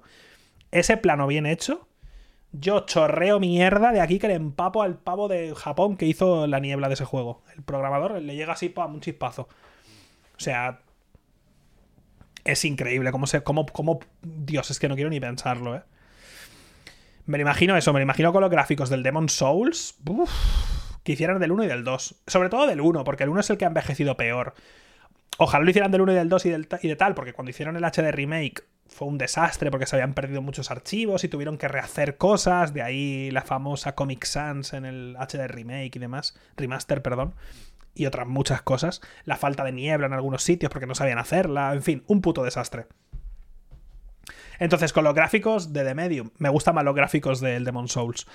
Eh, un Silent Hill 1 y 2, especialmente el 1, bien hecho con los gráficos del. Con los gráficos del Demon Souls creo que sería algo muy tocho, ¿eh? Pero muy, muy tocho. Me gustaría muchísimo. Ahora bien. Ahora bien. Konami. ¿Vale? Y el tema de actualizar o no, la jugabilidad es, es, un tema complicado. Creo que. Creo que Resident Evil 2 lo hizo muy bien. El remake del 2 actualizaron cosas porque si lo juegas se nota. De hecho, yo me acuerdo, yo jugué poco antes del remake del 2, jugué el 2 original otra vez. Y hay cosas que, eh, que están bien mejoradas, ¿sabes? Lo de las puertas y demás, o sea, que sea más rápido el juego y tal. Hay cosas que tienes que mejorar. Y eso, por ejemplo, creo que le ha pecado mucho al Demon Souls. ¿eh? El Demon Souls de la Play 5 es, es un remake, pero tan parecido que es parecido hasta en lo que no debería parecerse. Y eso es un problema, ¿eh? O sea, una cosa es mantener la esencia y el core del juego y lo que sientes al jugarlo, y otra cosa es ver algo que claramente está mal y mantenerlo mal, ¿sabes? Entonces, si Silent Hill Remake lo hicieran, ya te digo, con los gráficos de Demon Souls, pero un poco mejorado, obviamente el protagonista no es un policía, ¿sabes? No es, no es un tío entrenado y demás y tiene que sentirse un poco pocho porque es un tío normal que está en una situación rara, ¿sabes? Pero coño. Jugad, jugad el Silent Hill 1 ahora, tío. A ver. ¿Vale? Hay que tocarlo, ¿eh? hay que tocar cositas, hay que tocarlo. Que se sienta duro, difícil, opresivo. Que te sientas acojonado porque tengas poca munición y te quiten mucho y sea complicado pelear, lo que tú quieras. Pero, tío, hay que tocar, ¿eh? Hay que tocar cositas, hay que tocar cositos. Y Silent Hill 1 es súper corto, ¿eh? Silent Hill 1 son tres zonas.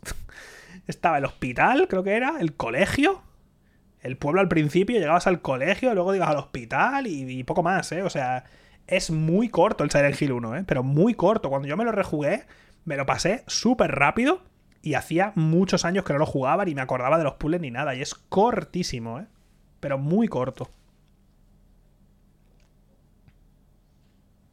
Sí, sí, rollo, rollo tres horitas, ¿eh? Tres, cuatro horas. Es muy corto, ¿eh? Entonces, a ver.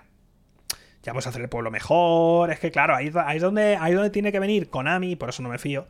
Y sopesar coste, beneficio. Y si también están haciendo Metal Gear 1, habrá que ver, porque igual, igual si realmente están haciendo un remake del Metal Gear 1, igual se ha metido Sony por medio y dice, oye, vamos a pagar nosotros una puta pasta para que sea exclusivo, por ejemplo.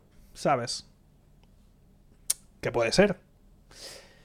Entonces, habrá, habrá que ver, no lo sé. ¿Tiene sentido? Tiene sentido que lo hagan. Tiene sentido. Es un buen momento para hacer un remake de algunos juegos, especialmente juegos de la Play 1 para Play 5. Me cabrea más cuando hacen un remake de un juego de la Play 4 y tú, pero a ver, chico, que salió antes de ayer, ¿sabes? Que ya tenía buenos gráficos, que no hace falta, pero de la Play 1, Metal Gear 1, Silent Hill, O sea, hay, juegos de la época que, joder, que les vendría muy bien, ¿eh? Les vendría muy, muy bien. Llevamos una hora y cuarenta y seis. No, grabando llevo una hora y media. Vamos bien, vamos bien. Que ya me estoy quedando afónico, es que me pasa siempre, ¿eh? Legend of the Dragon, ay Sony, por fin. Por fin, Sony. Te hago la campaña de publicidad. Pongo un tweet cada día dándote las gracias. Por favor, Legend of the Dragon. Por favor. No van a hacerlo.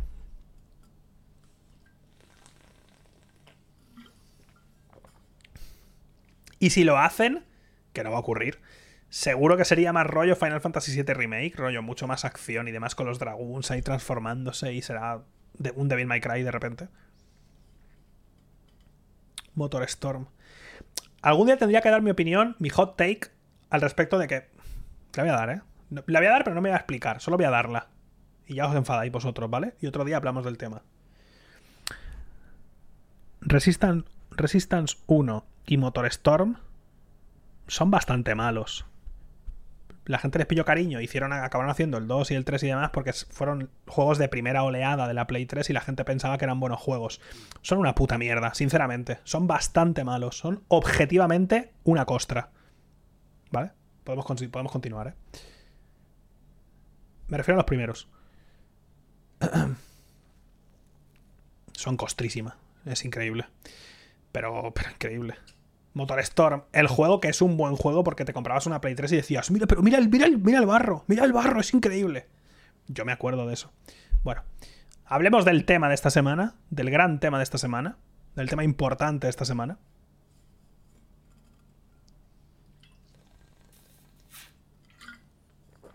Ay.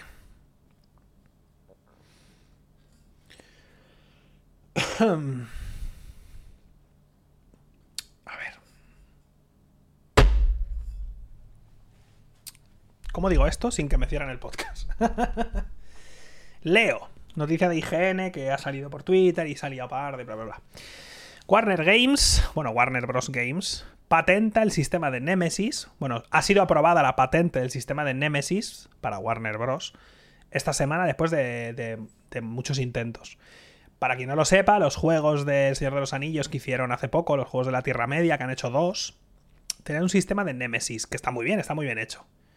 Este sistema, que es, una, es parte jugable de, tanto del primero como del segundo, más del segundo todavía, funciona de la siguiente manera si nunca lo habéis jugado. El juego es un juego en tercera persona, que curiosamente o irónicamente bebe mucho de juegos como Prince of Persia, Assassin's Creed y casi cualquier juego de Ubisoft, pero aquí estamos. Tiene una mecánica que es la mecánica de Nemesis, en la que tú peleas. Hay algunos orcos por ahí por el mapa, hay orcos normales que te los, los matas pegándoles dos guantazos. Y luego hay orcos más tochos que tienen habilidades especiales y demás. Y cuando los ves, te hablan, te dicen, eh, voy a por ti, te voy a matar. Y tú, ah, eres malo. Peleas contra ellos y si tú les vences, pues otro orco dentro del ejército de los enemigos toma su posición. Pero si él te mata a ti, cuando vuelves a encontrártelo, se acuerda de ti y te dice, eh, yo te maté, te voy a matar otra vez y es como más fuerte. Este sistema que digamos que crece entre comillas orgánicamente en función de tus decisiones, y con decisiones me refiero a que les matas o no les matas, no hay mucho más que hacer.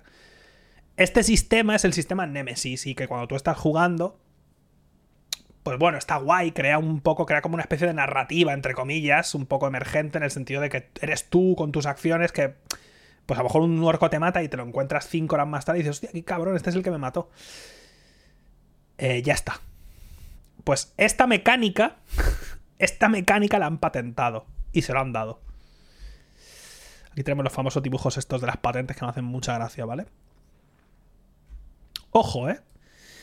La patente es... Eh, pone Nemesis Characters, Nemesis Force, Social Vendettas and Followers in Computer Games. Vendetas, tú imagínate. Vendet social Vendettas. ¿Cómo?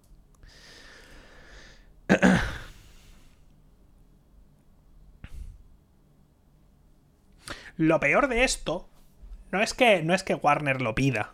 Lo peor es que se lo den de alguna manera. Porque el problema, y esto pasó, y no me acuerdo si fue Bandai, me puedo estar equivocando, ¿eh?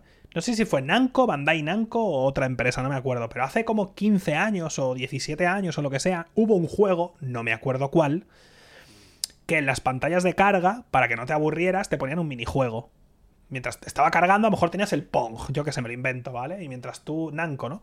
Mientras tú estabas esperando a que cargara tu juego, pues jugabas a otra tontería, un juego que cargaba en 2 kilobytes, el Pong. Vale, pues Nanco dijo, un momento, un momento. Y si hacemos una patente de esto, y se la dieron, y por ese motivo no hay ninguna pantalla de carga en ningún videojuego que pueda usar este... Que pueda usar esto, que no sea suyo, claro. Hasta hace poco.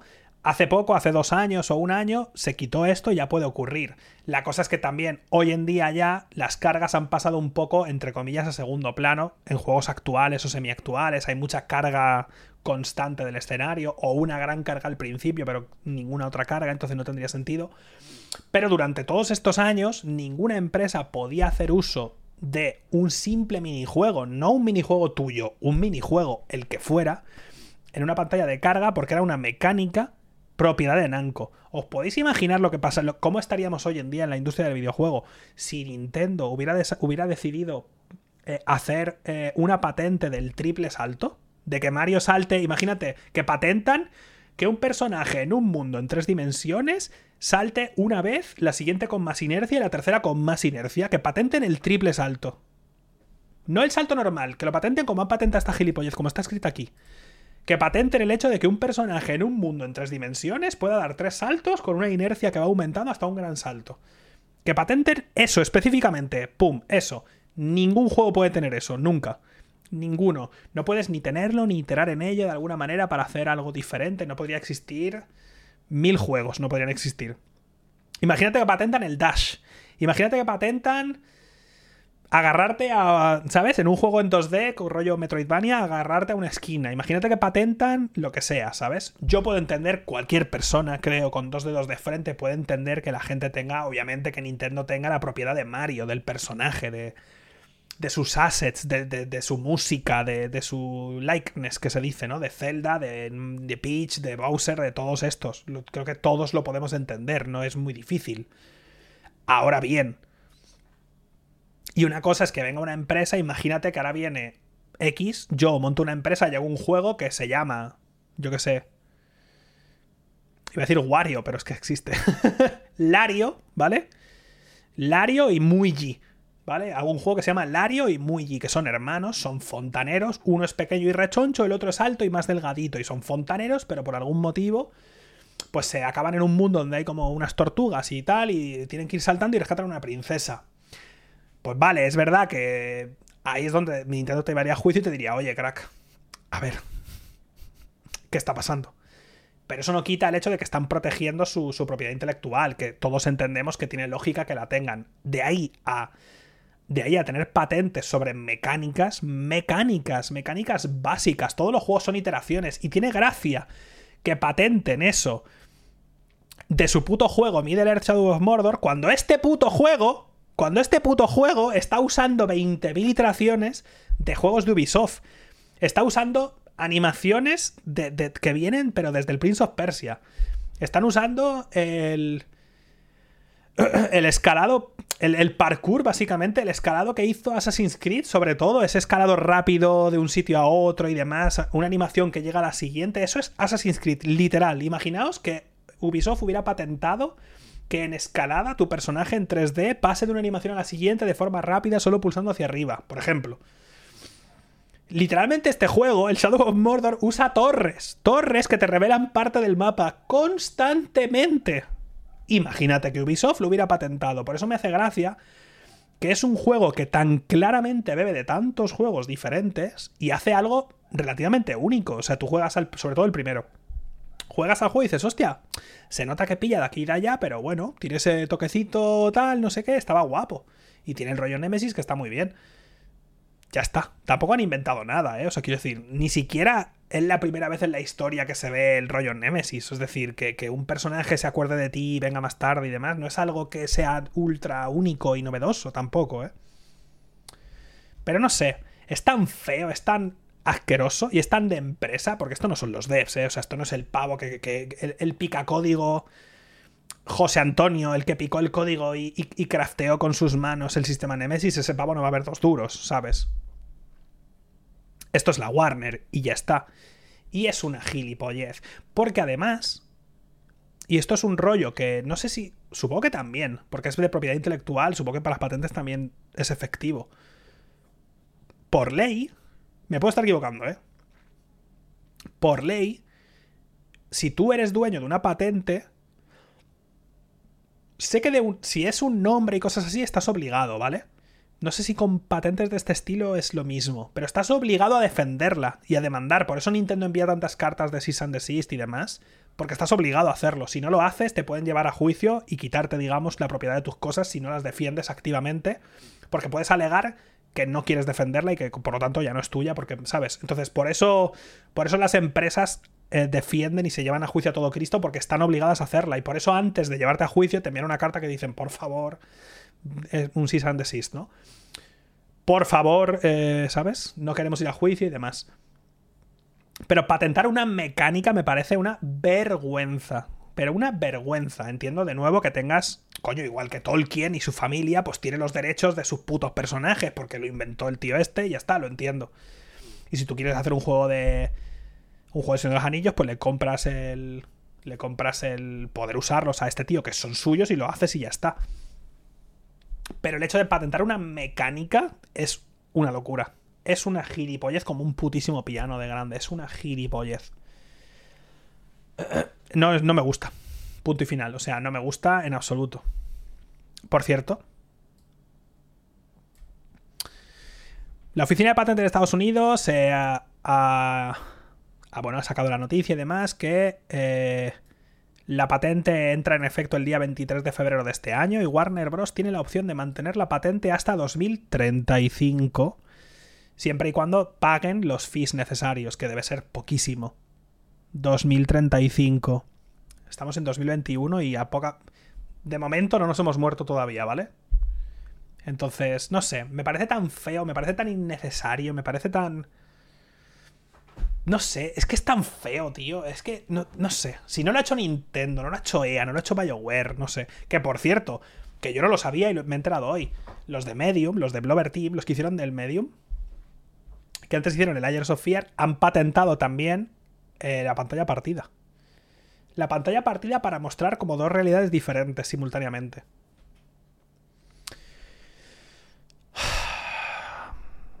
Cosa que ni siquiera es suya. ¿Os acordáis de Soul River? Que hubiera dos mundos paralelos y cambiaras de uno a otro. Ni siquiera ese es, es suyo. ¿Pero qué pasa? ¿Y sabes lo peor? ¿Cómo me lo patentas con ese juego de mierda, hermano? Yo soy el juez y digo, pero ¿cómo te voy a dar la patente? Si fuera un juez, que no es un juez, ¿eh? es una oficina de patentes. Yo soy el que tiene que mirar la patente y digo, pero Blover Team, no me puedes hacer esta costra, ¿cómo te lo voy a dar? Pero si es una mierda, tú has jugado al Soul River, te has jugado Legacy of Kane, vete a jugar un poco. Aprende a hacer videojuegos. Es un poco, es un poco risas y broma, no es tan mal juego.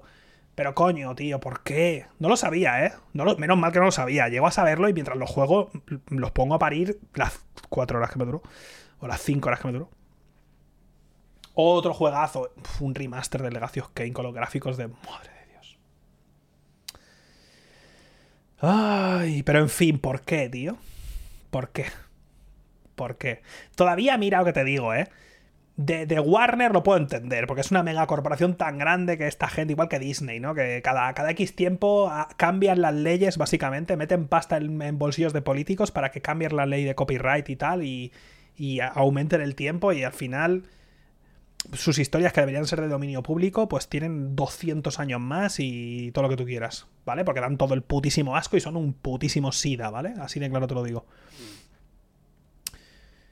Pero Blover Team, macho, un estudio pequeño, un estudio polaco, ¿a cuento de qué? ¿A cuento de qué haces una patente de una pantalla partida? Tendría que buscarlo, si queréis lo busco para, para el podcast que viene. De mundos paralelos en... Es que no lo entiendo, tío. No lo entiendo. O sea, ¿a cuento de qué? No lo entiendo, tío. No sé. Me da pena, sinceramente, porque al final esto Imagínate que tú eres un, estudio pequeño, un estudio indio, incluso un, developer solo, tío, yo qué sé. Y, quieres usar ves este, te pasas el juego y te flipa el Middle Earth, este Shadow of Mordor, y, y te imaginas un juego indie con algo similar, pero a tu modo y tal, y no puedes hacerlo. ¿Sabes? No puedes. Imagínate que los de los de los juegos de, de las granjitas, que no me sale el nombre ahora, hubieran patentado eso, tener una granja y yo qué sé, y herramientas que suben de nivel y lo que sea, y Stardew Valley no existiría. Los de Harvest Moon, ¿sabes? No, existiría Stardew Valley. No existiría ni Animal Crossing, fíjate lo que te digo. ¿Sabes? Los videojuegos, tío, no dejan de ser iteraciones de lo mismo año tras año y vas viendo las mejoras poco a poco y empieza una cosa como Atalaya a ser un mapa porque se le ocurre a, a Ubisoft y con el tiempo pasan a ser otra cosa y no sé, tío, ¿sabes? Me parece feísimo, es que me parece, me parece horrible, me parece una noticia de mierda. Me parece horrible, tío. Y que además lo intentaran varias veces y como las putas ratas que son, ¿vale? Porque si vas una vez y te dicen que no, a lo mejor dices, mira, verdad, me han dicho que no soy gilipollas, no tengo que hacer esto. Pero que lo tengas que hacer varias veces hasta que lo consigues y lo vayas a tener hasta el 2035 y espérate, que no creo, ¿eh? Lo dudo mucho, pero como se ponga de moda... ¿Sabes? Imagínate que Fornite hubiera patentado el pase de temporada. Como concepto, que a lo mejor existía antes, pero ya me entendéis. Por poner un ejemplo rápido. Ojalá así nadie lo haría. Pero ya me entendéis. Pero ya me entendéis, tío. Todo eso al final, tanto bueno como malo, tío. Todo debería mecánicas y demás para que todo el mundo itere en ellas y las vaya cambiando y las mejores, ¿sabes? Los puntos de control. Imagínate que patentan la carga constante del mapeado. Pues todos los juegos tendrían pantallas de carga por mapas como, el como, como los juegos hechos con el motor Source original, porque no se podría cargar constantemente un mapa porque eso sería patente de Rockstar, yo qué sé, ¿sabes? Que no, coño. Que no, que digo que no. Los combos en los juegos de lucha. Es que hay tantas cosas que son tan absurdas. Las piensas y te ríes. Pero es que esta gente ha patentado que un pavo te vea en un juego, le mates y se acuerde, o tú le mates, o no, él te mate a ti y que lo veas cinco horas más tarde y se acuerde de ti, que te diga, hostia, tú eres el protagonista. Ya está, para ti. Ay, Dios mío. Minecraft tenía que haber patentado los crafteos.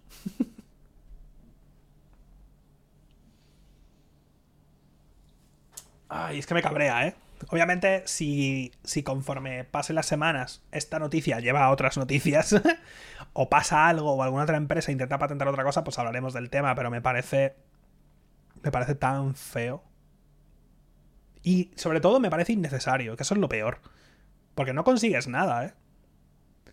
Porque lo único que consigues es que nadie lo haga y ya está. Quiero decir. Pero no ganas nada tú, ¿sabes? No es, no es lo mismo, no sé. Ay, no lo sé. Y ya está, esta es la última noticia de esta semana. Ahora voy a pasar a pedir disculpas públicamente, ¿vale? Esta es la última noticia de esta semana. Semana cargadita, la verdad. He intentado hacerlo un poco más corto, pero bueno, no sé. La verdad es que. Mira que intento beber y tal, pero me acabó con la. Con la garganta hecha polvo, tío. Bueno, el podcast como tal ha terminado. Vamos a hablar de por qué no he visto Avatar esta semana. Me gustaría pedir perdón públicamente. Pido perdón, no va a volver a ocurrir. ¿Por qué no he visto Avatar? Bueno, primero he visto tres episodios, ¿vale? Vi un episodio de Avatar, la leyenda de Aang, del libro 1. Gracias por obligarme a verla, de nada. Hay gente que le ha gustado. Vi el primer episodio y no me gustó nada, está en cuatro tercios y demás, que no, es que me importe, es una observación. Eh, vi el primer episodio y no me gustó y he estado toda la semana. qué pereza, qué pereza, qué pereza. Y al final, entre ayer y esta mañana, he visto dos más. He visto hasta el 3. Y me sigue sin gustar.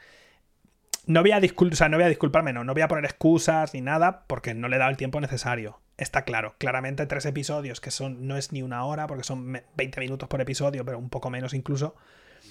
No es una muestra representativa de la calidad de la obra, ni de cerca, por supuesto. O sea, soy yo que no le he dado la. Eh, no le he dado la oportunidad necesaria.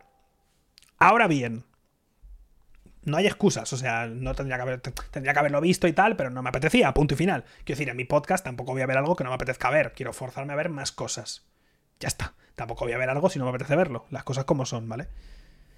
En mi defensa diré que vi el primer episodio, dura 20 minutos, y cuando acabó, Yo pensaba que había visto la trilogía del Señor de los Anillos extendida, ¿vale? Dura 20 minutos y me pareció que había durado 7 horas. Se me hizo larguísimo, ¿vale? Entonces no es una excusa, pero no me gustó nada, nada en absoluto. Por ejemplo, de Mandalorian, la primera season, ya dije que me pareció meh, pero me la vi y la segunda me gustó mucho. Entonces, esta, en este caso, no me ha gustado lo suficiente. Ya está. ¿Qué voy a hacer esta semana? No vamos ni a votar. Y vamos a hacer una cosa. Para obligarme a verlo. Eh, esta semana lo que voy a hacer, esta semana, ¿eh?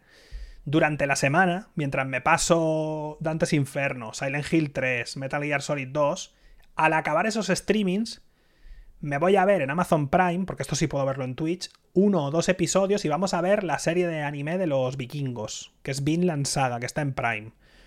Es una serie de la que ya he visto un episodio y está bastante, está bastante fresca, está bastante bien hecha, es espectacular. De esto ya vi un episodio y me gustó. Por lo tanto, y dura poco, o sea, lo vamos a ver seguro.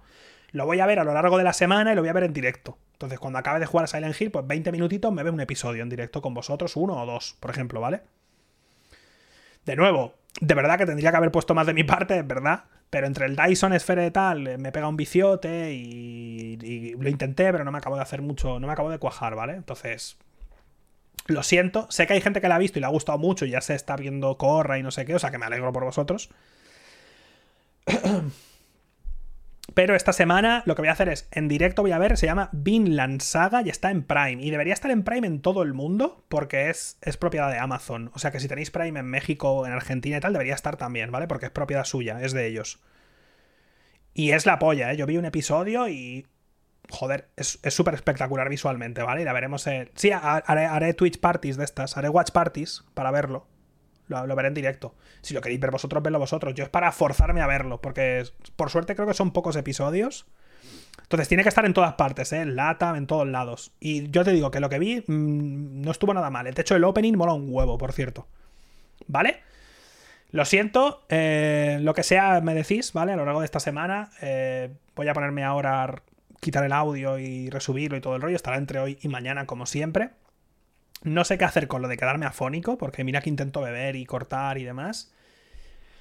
Y ya está, espero que os haya gustado. Eh, dentro de relativamente poco me gustaría ya empezar a hacer algunos, algunos podcasts que sean, en vez de dos horas, una hora y la otra hora que sea de hablar con, no de una entrevista, pero de traer a alguien y hablar de videojuegos. Ya veremos, ¿vale? Todavía quiero sentirme un poco cómodo haciendo esto, que me resulta muy extraño. Y ya está. Nada más. Gracias a todos y si veis noticias y eso que queráis que hablemos durante esta semana, me las paséis por Twitter y ya estaría. Me voy a ir yendo, que me estoy muriendo, me estoy quedando afónico. Adiós.